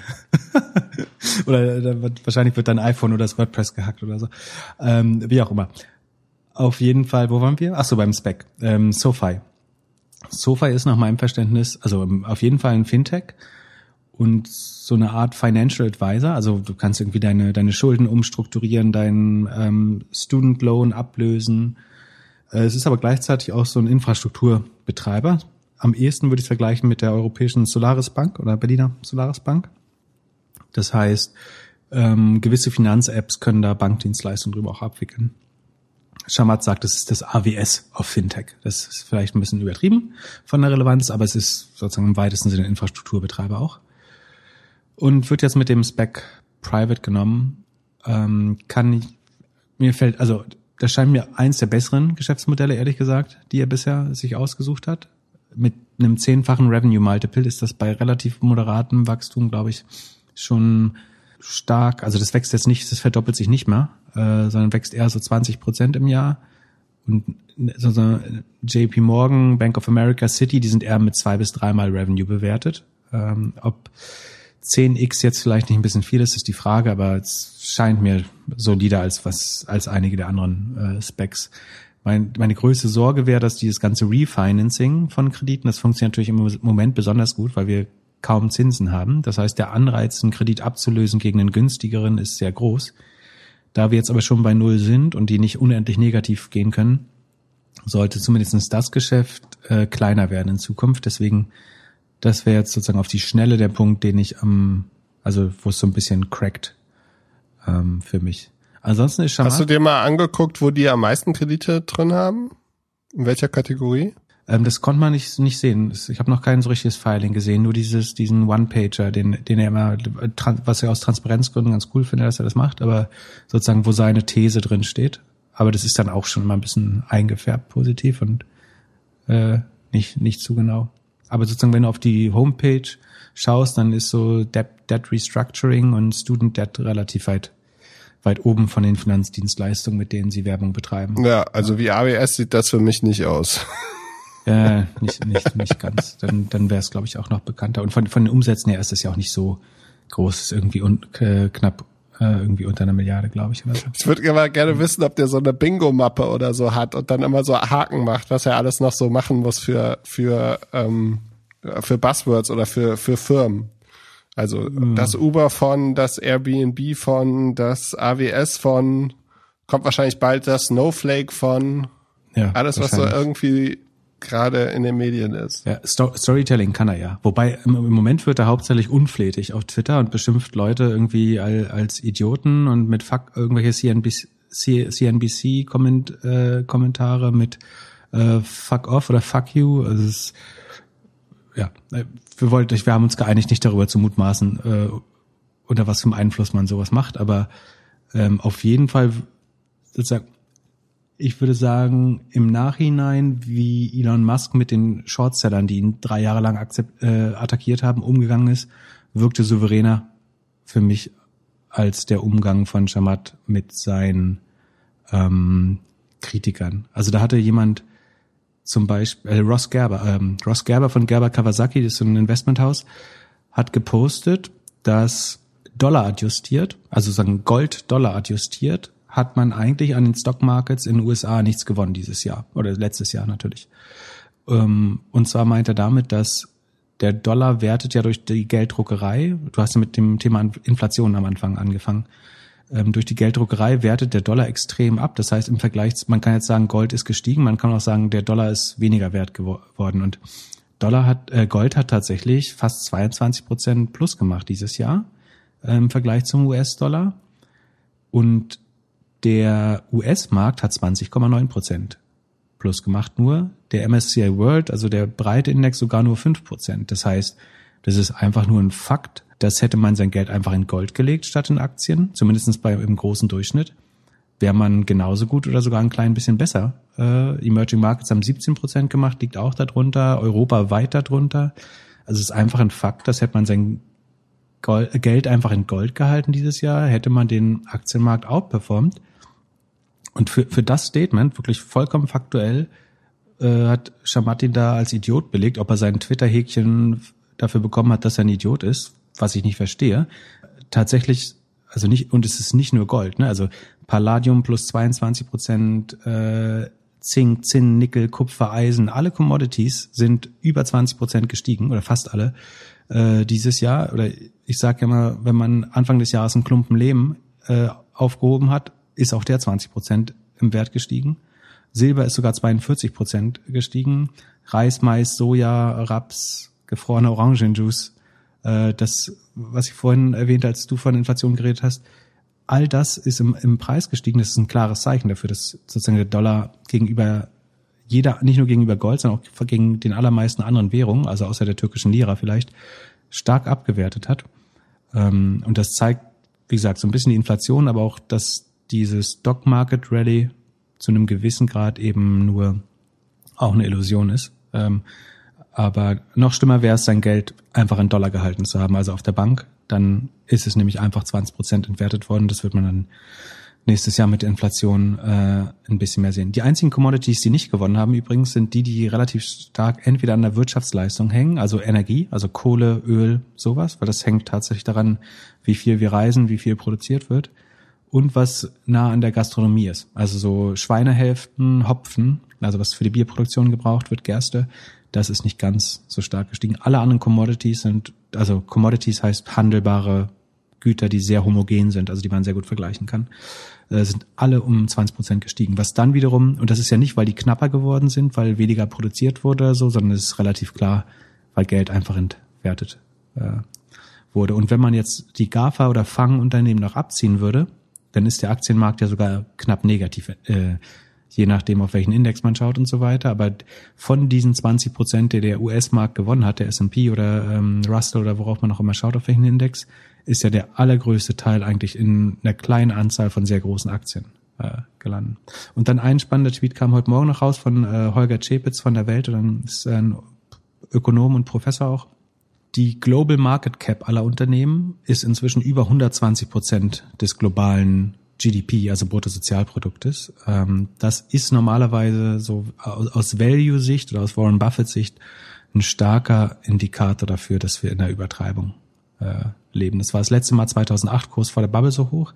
Es war vor der Internet-Bubble war es wahrscheinlich noch größer, aber es ist sozusagen, wir sind, wie schon mehrmals gesagt, ganz klar im Bubble-Territorium und bangen Harren der Dinge, die kommen mögen. Und es wird schon auch immer gefährlicher in Aktien zu investieren. Aber was soll, soll, ich jetzt machen? Soll ich jetzt Rohstoffe kaufen? Äh, was ich machen, also was ich überlege zu tun ist und äh, äh ausdrücklich keine keine Empfehlung ist, ich überlege jetzt nochmal wieder mein äh, Portfolio abzusichern, indem ich entweder ein Put, also eine Verkaufsoption auf den Nasdaq kaufe oder sogar auf einzelne Titel, die ich nicht nennen möchte, aber es sind welche, in denen ich schon viel Geld verloren habe, wo ich aber denke, dass sie, wenn es knallt, am, also am stärksten verlieren. Ähm, das kann gut schiefgehen, deswegen möchte ich es nicht empfehlen. Aber ist, äh, was man machen könnte, ist, dass man gezielte Aktien, an die man glaubt, long geht, also kauft, trotzdem, wenn man denkt, die sind noch nicht komplett überbewertet oder die können die Bewertung irgendwann wieder einholen. Dann könnte man das absichern, indem man entweder den Index sozusagen dagegen, das kann man sich man kann sich ein risikoneutrales Portfolio berechnen, so dass man sozusagen sich gegen den, die Indexschwankung versichert, indem man dann äh, irgendwie ein Zertifikat oder einen Optionsschein gegen den Index oder Underlying Index kauft oder gegen einzelne Werte, die man glaubt, die invers korreliert sind oder, äh, oder die äh, positiv korreliert sind, dann ist der Put, also der Put-Optionsschein invers korreliert. Das sind so die Möglichkeiten. Oder man wartet einfach, wenn man geduldig ist. Aber wie gesagt, warten ist teuer gerade, weil das Geld Wert verliert. Also der, der Dollar verliert 22 Prozent gegen das Gold, aber der Euro verdie, verliert auch 10 Prozent gegen Gold. Was verliert damit der Dollar gegen den Euro? Ah, du immer mit deinen mathe Du schläfst, schläfst schon wieder. Okay, das erspare ich dir. So, noch, äh, wir sind, ja, wir sind jetzt, sehr äh, gut Sag mir mal Zeit. die Antwort. Sag mir mal kurz die Antwort. Ja, so also rund 10 Prozent auch. Also, okay. ja. also der Dollar, ja genau, ja. Also das eine hat, ist sozusagen, du brauchst 20 Prozent mehr Dollars, um eine Unze Gold zu kaufen und 10 Prozent mehr, um 10 Prozent mehr Euro, um eine Unze Gold zu kaufen. Und vorher brauchst du ungefähr 9 Prozent mehr äh, Dollar, um, eine, um Euro zu kaufen. Das heißt, und, wenn du reisen könntest, könntest du billig Jeans kaufen, hat man früher mal gesagt. Jetzt würde man sagen Turnschuhe oder Sneakers wahrscheinlich. Und äh, hast du auch schon mal so eine Zeit gehabt, wo du mit den Commodities wild rumgetradet hast? Ich habe äh, am Anfang der Krise mit Öl so ein bisschen rumspekuliert, aber ich, ich würde sagen, wenn ich es wüsste, aber ich glaube, äh, entweder habe ich Geld damit verloren, auf jeden Fall nicht riesig gewonnen. Äh, deswegen gehe ich mal einfach davon aus, dass es sich nicht gelohnt hat. Und ich mag das Investieren in Commodities nicht, weil es sozusagen unproduktives Kapital ist. Das ist eine Spekulation auf Achso, eine Sache, achso, eine Sache habe ich mal gemacht, die hat funktioniert. Äh, das war auf, äh, wie heißt denn das? Äh, nicht Groundhog, Hog, Lean Hog, ähm, also Schweinehälften. Als diese Schweineseuche ausgebrochen ist. Wenn das passiert, dann wird ja ein Großteil der Produktion lahmgelegt.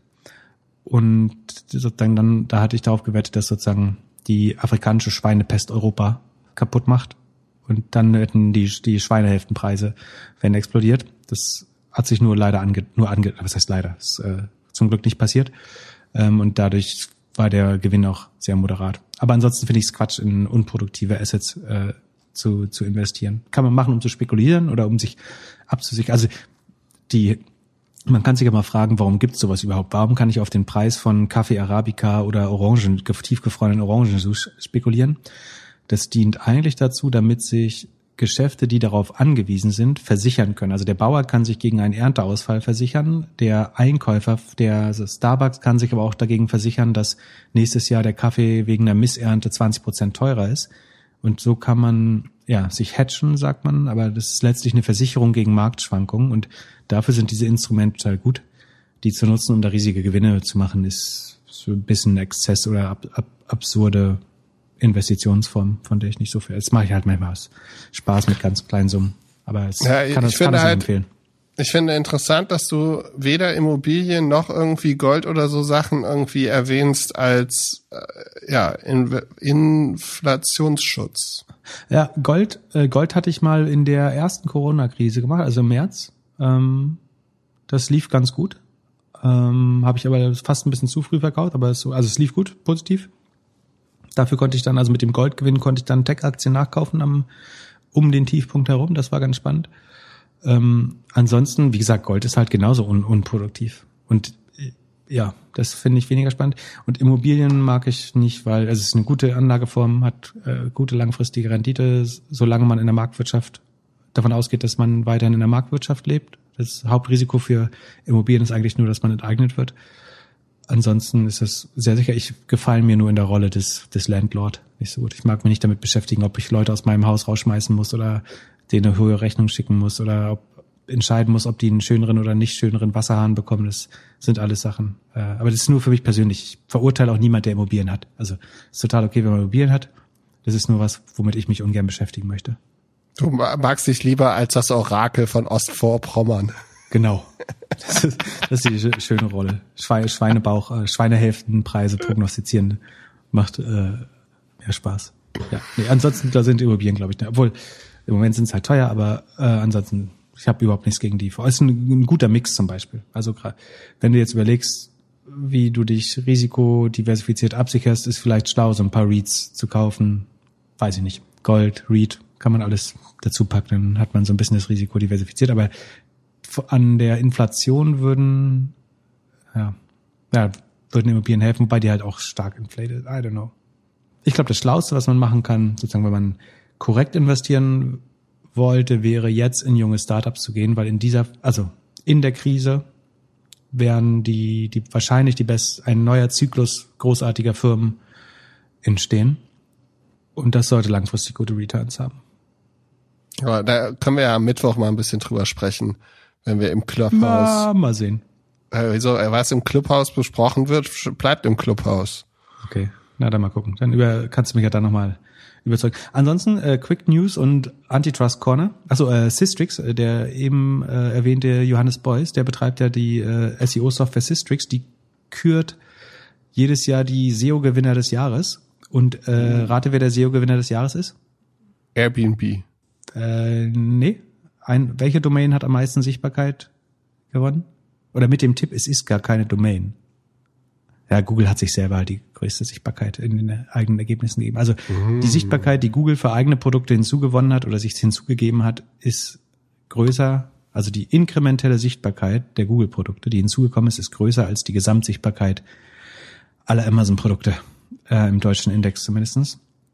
Und so viel wie die nächsten das habe ich jetzt nicht mehr recherchiert, aber ich glaube, es ist fast sicher zu sagen, dass sie mehr Sichtbarkeit hinzugewonnen haben als die nächsten zehn Domains äh, zusammen oder so. Äh, das ist jetzt ein bisschen vage formuliert, weil ich nicht genau weiß, aber so in dem Spektrum hat sich das in, in den letzten zwölf Monaten entwickelt. Bei Google, was das haben wir schon prognostiziert. Ansonsten, äh, was ich noch spannend finde, der Spieleentwickler Epic, der ja mit Apple den Clinch gehabt hat, hat will sein Haupt, Hauptquartier war das, oder? In eine Mall verlegen also da wird eine Mall ausgeweidet und stattdessen kommt das Hauptquartier da rein. Äh, das ist ja sehr ein Trend, den wir sehr äh, unterstützen oder. Das kannst du aber auch nur für Gamer machen, die gerne im Dunkeln sitzen. Weil es ja keine Fenster gibt? Ja. Na, das kann, kann man ja ein bisschen umbauen noch. Achso, und äh, Robin Hood versucht in die, die planen ja das IPO und möchte ihren Nutzern ein paar der Aktien geben. Das ist ja sonst relativ, also nicht geben, sondern äh, ermöglichen, die zu kaufen. Das ist ja sonst eher schwer für Retail-Investoren, an diese IPO-Aktien überhaupt vorm Börsengang ranzukommen oder sozusagen vorm ersten Trading-Tag, bevor es zu diesem Pop kommt, dieser Verdopplung, die da oft passiert. Nicht immer, aber oft. Ähm, und deswegen möchten sie ein paar Aktien den Nutzern zum Kauf anbieten. Was aus Marketing-Sicht natürlich mega spannend ist, weil jetzt denkst du halt, selbst wenn du bei Charles Schwab oder Ameritrade schon bist, wirst du vielleicht ein Robinhood-Kunde, um an dem IPO teilzunehmen. Das ist schon ein starker Trigger, glaube ich. Ähm, mhm. Abgesehen davon führt es vielleicht zu Portfoliogewinnen bei den Nutzern, wenn das klappt. Damit steigen die Assets under Management für Robinhood. Das ist ganz spannend. Ähm, aber Wäre interessant, wenn Sie analysieren würden, wer bei Ihnen alles im Minus ist und denen erstmal die Aktien anbietet. Das wäre fair, ja. Ja, ist so ein bisschen wie der, der Hund, der eine, seine eigene, naja, du weißt schon, ist. Ähm, wie auch immer. Genau. Und Jack Ma ist nicht, angeblich noch nicht tot. Äh, also es, es soll Lebenszeichen geben, aber he's keeping a low profile. Also er ist freiwillig untergetaucht eventuell oder wie auch immer. Und währenddessen will die Regierung erstmal vor allem die Consumer Lending Data von Alipay haben. Also sozusagen wer wie viel Schulden bei Alipay hat, das würde die Regierung gern wissen. Das ist natürlich gut. Also mit dem Gläubigerstatus verbindet sich ja eine gewisse Macht über ein Individuum. Also wenn, wenn du mir Geld schuldest, dann tanzt du nach meiner Pfeife. Deswegen ist das, ich, wie gesagt, ich sehe einen Machtkonflikt äh, da drin, nicht nur einen Regulierungskonflikt. Ähm, abgesehen davon ist das auch für das Social Credit System in, in China natürlich auch spannend zu wissen, wer Alipay wie viel Geld schuldet und was die Bonität ist. Das sind Daten. Wenn du ein Volk überwachen möchtest, dann sind das Daten, die unheimlich relevant sind. Sollte die Regierung bisher nicht haben, was mich fast überrascht, dann verstehe ich das Interesse der, der chinesischen Regierung an den Daten. Und ich schätze, die werden rübergereicht. Also es gibt ja, was, was sind die Möglichkeiten? Äh, natürlich, wenn sie Daten geben. Ich würde nach wie vor, ich habe letztes Mal gesagt, da haben wir mehr über Alibaba geredet, weniger Alipay. An Alibaba hat Jack Ma nur fünf Prozent, an Alipay glaube ich äh, fast die, nee, die Mehrheit oder er kontrolliert die Mehrheit. Ich denke, der einzige Weg, Alipay wieder aus den Fesseln der Regierung zu bekommen, ist, wenn er seine Anteile abstößt oder verspricht, sie nach dem IPO sofort zu verkaufen oder äh, schnell zu divestieren. Bin mir nicht sicher, ob wir das überhaupt noch erleben werden. Mal sehen. So, top in der Zeit. Oder hast du noch Fragen? Unglaublich. Ja, ich würde gerne noch das Grundeinkommensthema besprechen.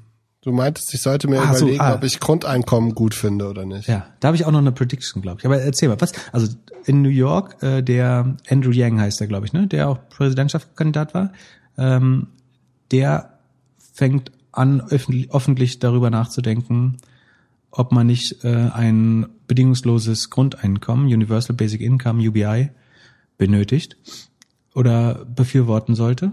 Das ist in Zeichen der ökonomischen Härte, in Zeiten der ökonomischen Härte natürlich immer spannend äh, für Bürger und ein gutes Wahlkampfinstrument. Was denkst du? Sollten wir Leuten 1000 Euro flat geben, egal was sie machen, und auch den und auch 1000 Euro dazu, wenn du schon Geld verdienst? Was was hältst du davon? Naja, aktuell sehen wir doch, dass sich hauptsächlich Robinhood und irgendwelche E-Commerce-Player darüber freuen, dass es in Amerika ein bisschen Geld extra bekommt. Und Absolut. Ich, und man, die Frage ist, also nutzen die Leute die Zeit vernünftig? Für mich, ich habe an mich gedacht. Ich habe ja ein Jahr Elternzeit gemacht. Das ist ja sozusagen äh, Grundeinkommen eigentlich. Ähm, also man muss nicht arbeiten. Was daraus wird. Das, das, ja, du, hast, du hast Podcast gestartet immer. Also nicht genau, ich, weil, äh, weil ohne meine Elternzeit würdest du sonntags immer noch mit deiner Familie verbringen und nicht mehr mit mir telefonieren. Ah, äh, oder ah, und äh, Interessant. Wäre wär vielleicht besser. Also für, für mich persönlich, mir helfen Auszeiten. Also mir, mir hilft mal, äh, es gibt so ein, ein Video von einem österreichischen Designer, der für Rolling Stones äh, mal so ein, so ein Plattencover gemacht habe. Der hat mal so schön, äh, er hat mal eine Präsentation gehalten über das Leben und das, dein Leben ist aufgeteilt in halt einen großen Block Lernen, dann Arbeiten, dann Rente.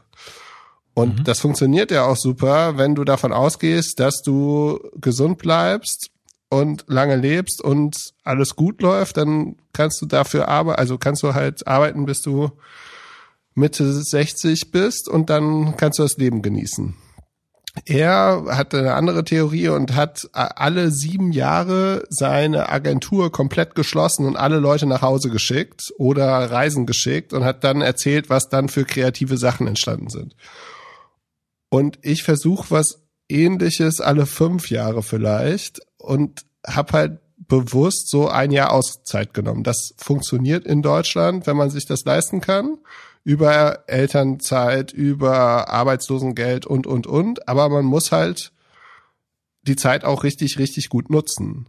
Und die ganzen Stimulus-Sachen, die jetzt passiert sind, es wurde ja jetzt so ein bisschen damit getestet, die haben, ohne dass ich irgendwelche Daten davon gesehen habe, aber das hat meines Erachtens alles nur Konsum angehauen oder halt Aktien-Gamble-Zeug. Und das ist ja eigentlich nicht das, was du Kon willst. Konsum ist schon das Ziel, ne? Du willst die Wirtschaft wieder in Gang setzen, indem du ihnen so Helikoptergeld gibst, um die, die Wirtschaft anzutreiben. Das ist schon das Ziel. Dass sie es dann in Robin Hood stecken, das, das vielleicht ähm, ist eher nicht das Ziel. Ich bin erstaunt, wie gut du dir sagst, also du kannst ja sonst irgendwie nicht mal merken, was du zum Mittag gegessen hast. Und äh, sowas merkst du dann aber extrem gut und ver verkaufst es sogar noch als Strategie. Äh, alles, was dein Lebensstil unterstützt und rationalisierst. Äh, beeindruckend. Nee, aber äh, ich finde es eine spannende Logik äh, trotzdem, dass man auch seine Auszeiten hat und äh, vor allen Dingen äh, Lernzeiten. Ähm, aber um auf das UBI zurückzukommen, ich glaube, da hast du schon recht. Das Geld wandert jetzt zu Amazon und zu ja, Robinhood und allen möglichen Konsum- und Investmentzwecken. Das heißt, im Zweifel profitieren entweder die, die ihr Geld schon in Aktien haben, wenn's, wenn, es, wenn das Geld investiert wird, oder wenn es in Konsum geht, größtenteils Amazon. Und was sich bezeichnet, und, und natürlich die Werbenetzwerke, also ein Facebook und Google profitiert, weil wenn mehr Disposable Income äh, verfügbar ist, dann steigen natürlich auch die Werbebudgets, um dieses Income zu, ver, zu vereinnahmen. Ähm, das heißt, die GAFAs profitieren letztlich alle davon. Und wenn man das sozusagen aus der Helikopterperspektive sieht, dann ist es ja vor allen Dingen so, dass theoretisch ist dieser Stimulus so gedacht, du gibst den Leuten Geld, die geben es aus, die Unternehmen machen Umsätze, Profite, zahlen Steuern. Aus diesen Steuern kann wieder Stimulus bezahlt werden eventuell oder gesundet die Wirtschaft so. Und der Zyklus funktioniert so, bis auf, dass die Konzerne ja die Steuern nicht zahlen.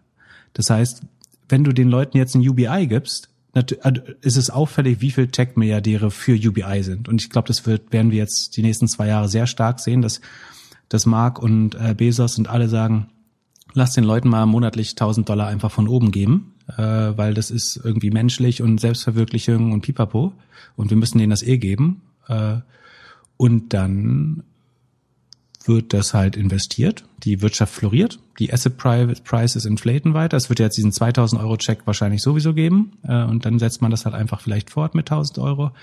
Damit bleibt die Wirtschaftsblase weiter äh, intakt oder die die Asset Blase weiter intakt und alle freuen sich, feiern Party und wer die Rechnung bezahlt, ist halt die arbeitende Mittelschicht, nämlich die einzigen, die noch Steuern zahlen äh, in der Regel oder noch sozusagen überdurchschnittlich viel Steuern zahlen, weil die unten können es nicht, die oben wollen nicht und somit hast, ist das UBI am Ende eine Umverteilung nicht von oben nach unten, wie es uns verkauft wird, sondern von der Mitte nach noch weiter oben ähm, über die die die Steuerlast. Und deswegen finde ich es einerseits ganz schlimm und andererseits bin ich mir 100% sicher, dass es kommen wird. Also wir werden irgendwo in entweder New York oder Kalifornien noch mehr Experimente sehen.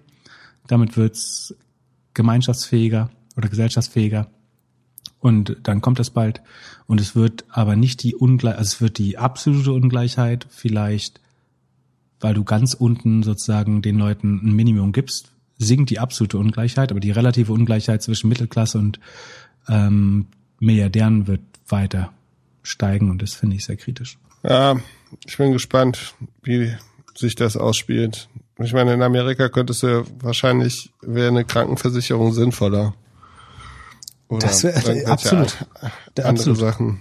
Oder Bildung, äh, kostenlose Bildung wäre deutlich besser investiert als UBI. Da bin ich 100% bei dir. So ja, aber kostenlo ko kostenlose Bildung will wahrscheinlich kein Tech-Unternehmen machen, weil sie auch selber Bildung digitalisieren wollen und damit Geld verdienen möchten. Absolut. Und Bildung ist ja der größte Feind von Ungleichheit. Das äh, kann niemand wollen. Ähm, so, dann haben wir jetzt relativ konstruktiv äh, geschlossen. Und ja, noch letzte Frage. Oh Gott. Hast du ähm, Sorge um deine Lieblingsaktie Peloton, wenn du E-Mails bekommst von interessanten, gebildeten Hörern, die über die Qualität und den Customer Service schimpfen? Ja, der, äh, der. Ohne Namen zu nennen. Soll ich nicht sagen? Ich glaube, der war okay mit Namen nennen, aber. Ja, trotzdem, aber das, das, das, ein das ist ja. Befreundeter, sehr erfolgreicher äh, Co-Founder hat uns ein, ja, eine sehr schlechte Custom Experience von Peloton äh, geschickt, die wirklich auch äh, worrying, wie sagt man, äh, besorgniserregend ist. Wieso ich sprichst hab, du überhaupt so schlecht Deutsch? Nein. Ja, das ist nicht, äh, äh, gute Frage. Das, das ist nicht aufgesetzt und ich möchte mir auch nicht für jeden Anglizismus entschuldigen. Das ist die natürliche Art zu denken und zu sprechen. Also ich würde mit ich glaube, wir sollten unsere, unsere, Vor unsere Vorsätze für dieses Jahr noch mal ein bisschen straffen. Ja, aber das wird halt das nicht aber auch straffen ist auch ein schlechtes Wort. Wir müssen einfach Ende des Jahres. Ich würde mir wünschen, dass wir Ende des Jahres einen Podcast hören und uns da Gedanken machen und oder uns äh, denken, dass wir irgendwie besser sprechen gelernt haben. Ist wahrscheinlich auch sinnvoller für alle Hörer und Hörerinnen und Hörer. Je, je besser wir sprechen lernen, umso besser wird der Podcast. Da bin ich absolut dabei. Listener Experience verbessern, sehr gern. Dass das jetzt prägnanter oder schneller wird, wenn ich äh, na, äh, nur noch Deutsch spreche, äh, das glaube ich eher nicht. Sozusagen. Das ist im Zweifel authentisch. Ich würde mit mit dir im S-Bahn, äh, im, Spe im Speisewaggon, äh, wäre auch lustig, mal eine Speisewaggon in der S-Bahn. Ähm, Im Speisewaggon im ICE würde ich mit dir genauso reden, das weißt du ja auch. Also es ist nicht auch, weder, weder aufgesetzt noch ähm, will ich mich jedes Mal dafür zu entschuldigen. Ähm, auch wenn ich um Entschuldigung bitte. Jetzt einmal stellvertretend für alle Anglizismen. Aber um darauf zurückzukommen, ich, ich habe danach so ein bisschen recherchiert tatsächlich, wie generell. Also die meisten beschweren sich vor allen Dingen nur über die Lieferzeiten, aber das wissen wir, dass, dass, dass da Peloton Supply Constraint ist und einfach nicht mit dem Produzieren nachkommt. Das hört sich jetzt eher so an, als wenn sie außerdem noch fuschen. Bisher ist es ein Einzelfall. Ich, der, der NPS ist insgesamt nach allem, was man liest, noch sehr hoch. Aber das ist, ich überlege ja gerade, wie ich mein, De, äh, mein Depot absichere. Und irgendwoher muss ich ja Geld dafür nehmen.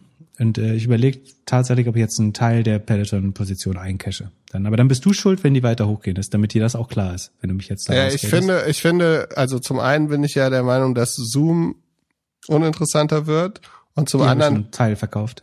Und zum anderen finde ich, kannst du mit deiner politischen Einstellung nicht weiterhin Twitter-Aktien halten. Aber Twitter hat doch den jetzt rausge... Das ist übrigens ja, gut, das muss Ende, man auch nochmal sagen, dass man, dass jetzt alle, jetzt wo er vollkommen unwichtig ist, trauen sich alle ihn rauszuschmeißen. Ich habe die ganze Zeit, ich habe die ganze Zeit nach einem Bild dafür gesucht, aber ich finde keins. Also wie, es hat sich vier Jahre lang oder vielleicht sogar sechs Jahre lang hat sich keiner getraut, irgendwas zu machen. Und jetzt irgendwie in den letzten zwei Wochen das ist doch Window Dressing. Das ist tatsächlich äh, das erste Mal, dass du diesen Begriff richtig benutzt. ähm, nee, aber äh, ja, das ist natürlich ein bisschen feige, wenn jetzt jeder äh, sich in die Hose greift und die, die Eier findet, äh, ihn jetzt rauszuschmeißen. Mutiger ist, und zwar äh, Cloudflare übrigens hat Daily ah, Stormer ja, und wusste, da, ich wusste, ja. da darfst ja, du mir einen ja. darfst mir einen Segway nicht bauen, wenn du, wenn du dann die Antwort nicht hören möchtest. Weil Cloud, Cloudflare hat äh, rechte, rechte Schweine gekickt, bevor es in war. Ähm, oder verschissen. So. Ähm, na gut. Also wer jetzt noch Trump, also wir schmeißen Trump jetzt auch nochmal symbolisch aus dem Doppelgänger raus. Und alle Trumpisten. Genau. Und alle weiteren Leute laden wir herzlich dazu ein, am Mittwochabend mit uns unser ersten Doppelgänger Clubhouse Event zu erleben. Wir versuchen euch alle einzuladen. Fragt auch eure Freunde, ob ihr da sein könntet. Wir sind auf jeden Fall mittwochs ab neun Uhr mit unseren iOS-Produkten auf Clubhouse. Uh, URL, Link findet ihr in unseren Show Notes bei uns auf Twitter oder LinkedIn oder sonst noch überall, wenn ihr uns folgt auf Clubhouse. Ich bin mal gespannt, ob Pip sich bis dahin ein iPhone gekauft hat. Habe ich tatsächlich. Ich habe, pass auf, ich habe hier, guck mal, äh, du siehst mich ja. Ich habe hier so ein altes iPhone gefunden. Das habe ich einmal komplett durchgepatcht äh, bis 9.3.6 oder 9.6.3 oder so bin ich gekommen und dann hat es gesagt, ich kann nicht mehr. Äh, ansonsten, ich habe tatsächlich, was ist denn das, ein 4S? Du kennst dich doch aus. Dieses alte. Ja, das, das sieht, erst, sieht aus wie ein 4S. Das ist halt schon noch richtig geil, ne? Also auf dem Hipstermarkt kriege ich da bestimmt noch 200 Euro für. Ähm, habe ich versucht durchzupatchen, aber es funkt, die Clubhouse-Version funktioniert leider damit nicht. Guck mal, so ein Bild mit, darfst du nicht sagen, was da drauf ist, aber äh, ein altes Hintergrundbild drauf. ähm, hat nicht funktioniert. Ich habe tatsächlich überlegt, ob ich äh, nur für Clubhouse ein iPhone kaufe, aber ich gesagt, das ist mir dann doch zu dekadent. Ähm, deswegen versuche ich es weiter mit meinem iPad. Kleiner Tipp, diesmal nutzt Kopfhörer bitte. Ja, wenn ich die mit dem iPad wieder verbinde, dann funktioniert der nächste Podcast wieder nicht. Ich weiß nicht, ob das nicht zu heikel ist. Ähm, du weißt ja, Bluetooth. Und aber joint auf jeden Fall mal die Warteliste auf Clubhouse. Ich, das könnte eine Möglichkeit sein, dass wir euch dann schneller einladen können, ohne zu viele Invites zu verspielen. Und äh, wir haben natürlich keine Zusammenarbeit mit Clubhouse, der transparent halber, sondern wir glauben, das könnte eine gute Plattform sein, um das, was wir schon mal machen wollten, nämlich sozusagen einen Backchannel zu unseren Hörern zu bekommen, könnte es ganz interessant sein. Und äh, Glöckler erhofft sich, die Vorbereitung zu ersparen. Ähm, und dein, das äh, natürlich dein, dein Social, wie sagt man das? Ähm, es gibt so ein Wort für Social Turkey. Äh, Social wenn, Footprint? Nee. Nee, dein Social Cold Turkey, wenn du so in Zug hast. Äh, wie, wie heißt denn das? na wie auch immer. Auf jeden Fall sowas hast du, dass du Ach so, ja, ich will halt bist, weil du niemand mehr reden darfst. Ach so, weil ich nicht mehr random mit Leuten im Bahnbistro genau. sprechen darf. Für mich Mach doch mal Spielplatz ist Chatroulette ist doch was für dich. Ja, oder, oder Spielplatz, aber es ist es also. ist schon auf jeden Fall anders. So die die Begegnung irgendwann mache ich mal eine Top Top 10 oder Top 5 Liste, was durch random Gespräche für Türen aufgegangen sind ja, bei mir. Nimm auf jeden Fall äh, eins deiner Kinder mit, wenn du auf den Spielplatz gehst. Wenn du da alleine kleine Kinder anquatscht, das äh, kann schlecht enden. Vorsichtig. okay. Wir hören uns am Mittwoch, Philipp. Es hat mir Spaß gemacht. Die beste Episode ever. Jedes ja, Mal. Ich ähm, freue mich auch an alle Sportler, die jetzt zwei Stunden gejoggt sind. Ähm, hört am besten noch mal eine Alge-Folge und macht noch mal eine Stunde extra oder zwei. Genau. Wir haben einen Hörer, der ist in 2,39 Marathon gelaufen. Ist das, das gut? Schöne Grüße. Ich hab, erinnere mich nicht an den Namen, aber ich war beeindruckt. Ich glaube, das ist gut. Äh, ich habe ich hab von einem Hörer gehört, dass er, wenn er uns einen Podcast hört, langsamer läuft. Macht das? Manchmal, manchmal wenn, du, wenn, wenn du Zahlen nutzt, muss er stehen bleiben. Ja. Um mitzurechnen. Ich schaffe in äh, zwei Stunden schaffe ich elf Kilometer zu Fuß, immerhin. Zwölf. Ja, Spaziergänger. Also, habt eine schöne Woche, guten Start in die Woche. Wir hören uns Mittwoch und ähm, sonst äh, wieder Montag, überall, wo ihr Podcast hört. Bis dann. Tschö. Alles, alles Gute, bleibt gesund. Ciao, ciao.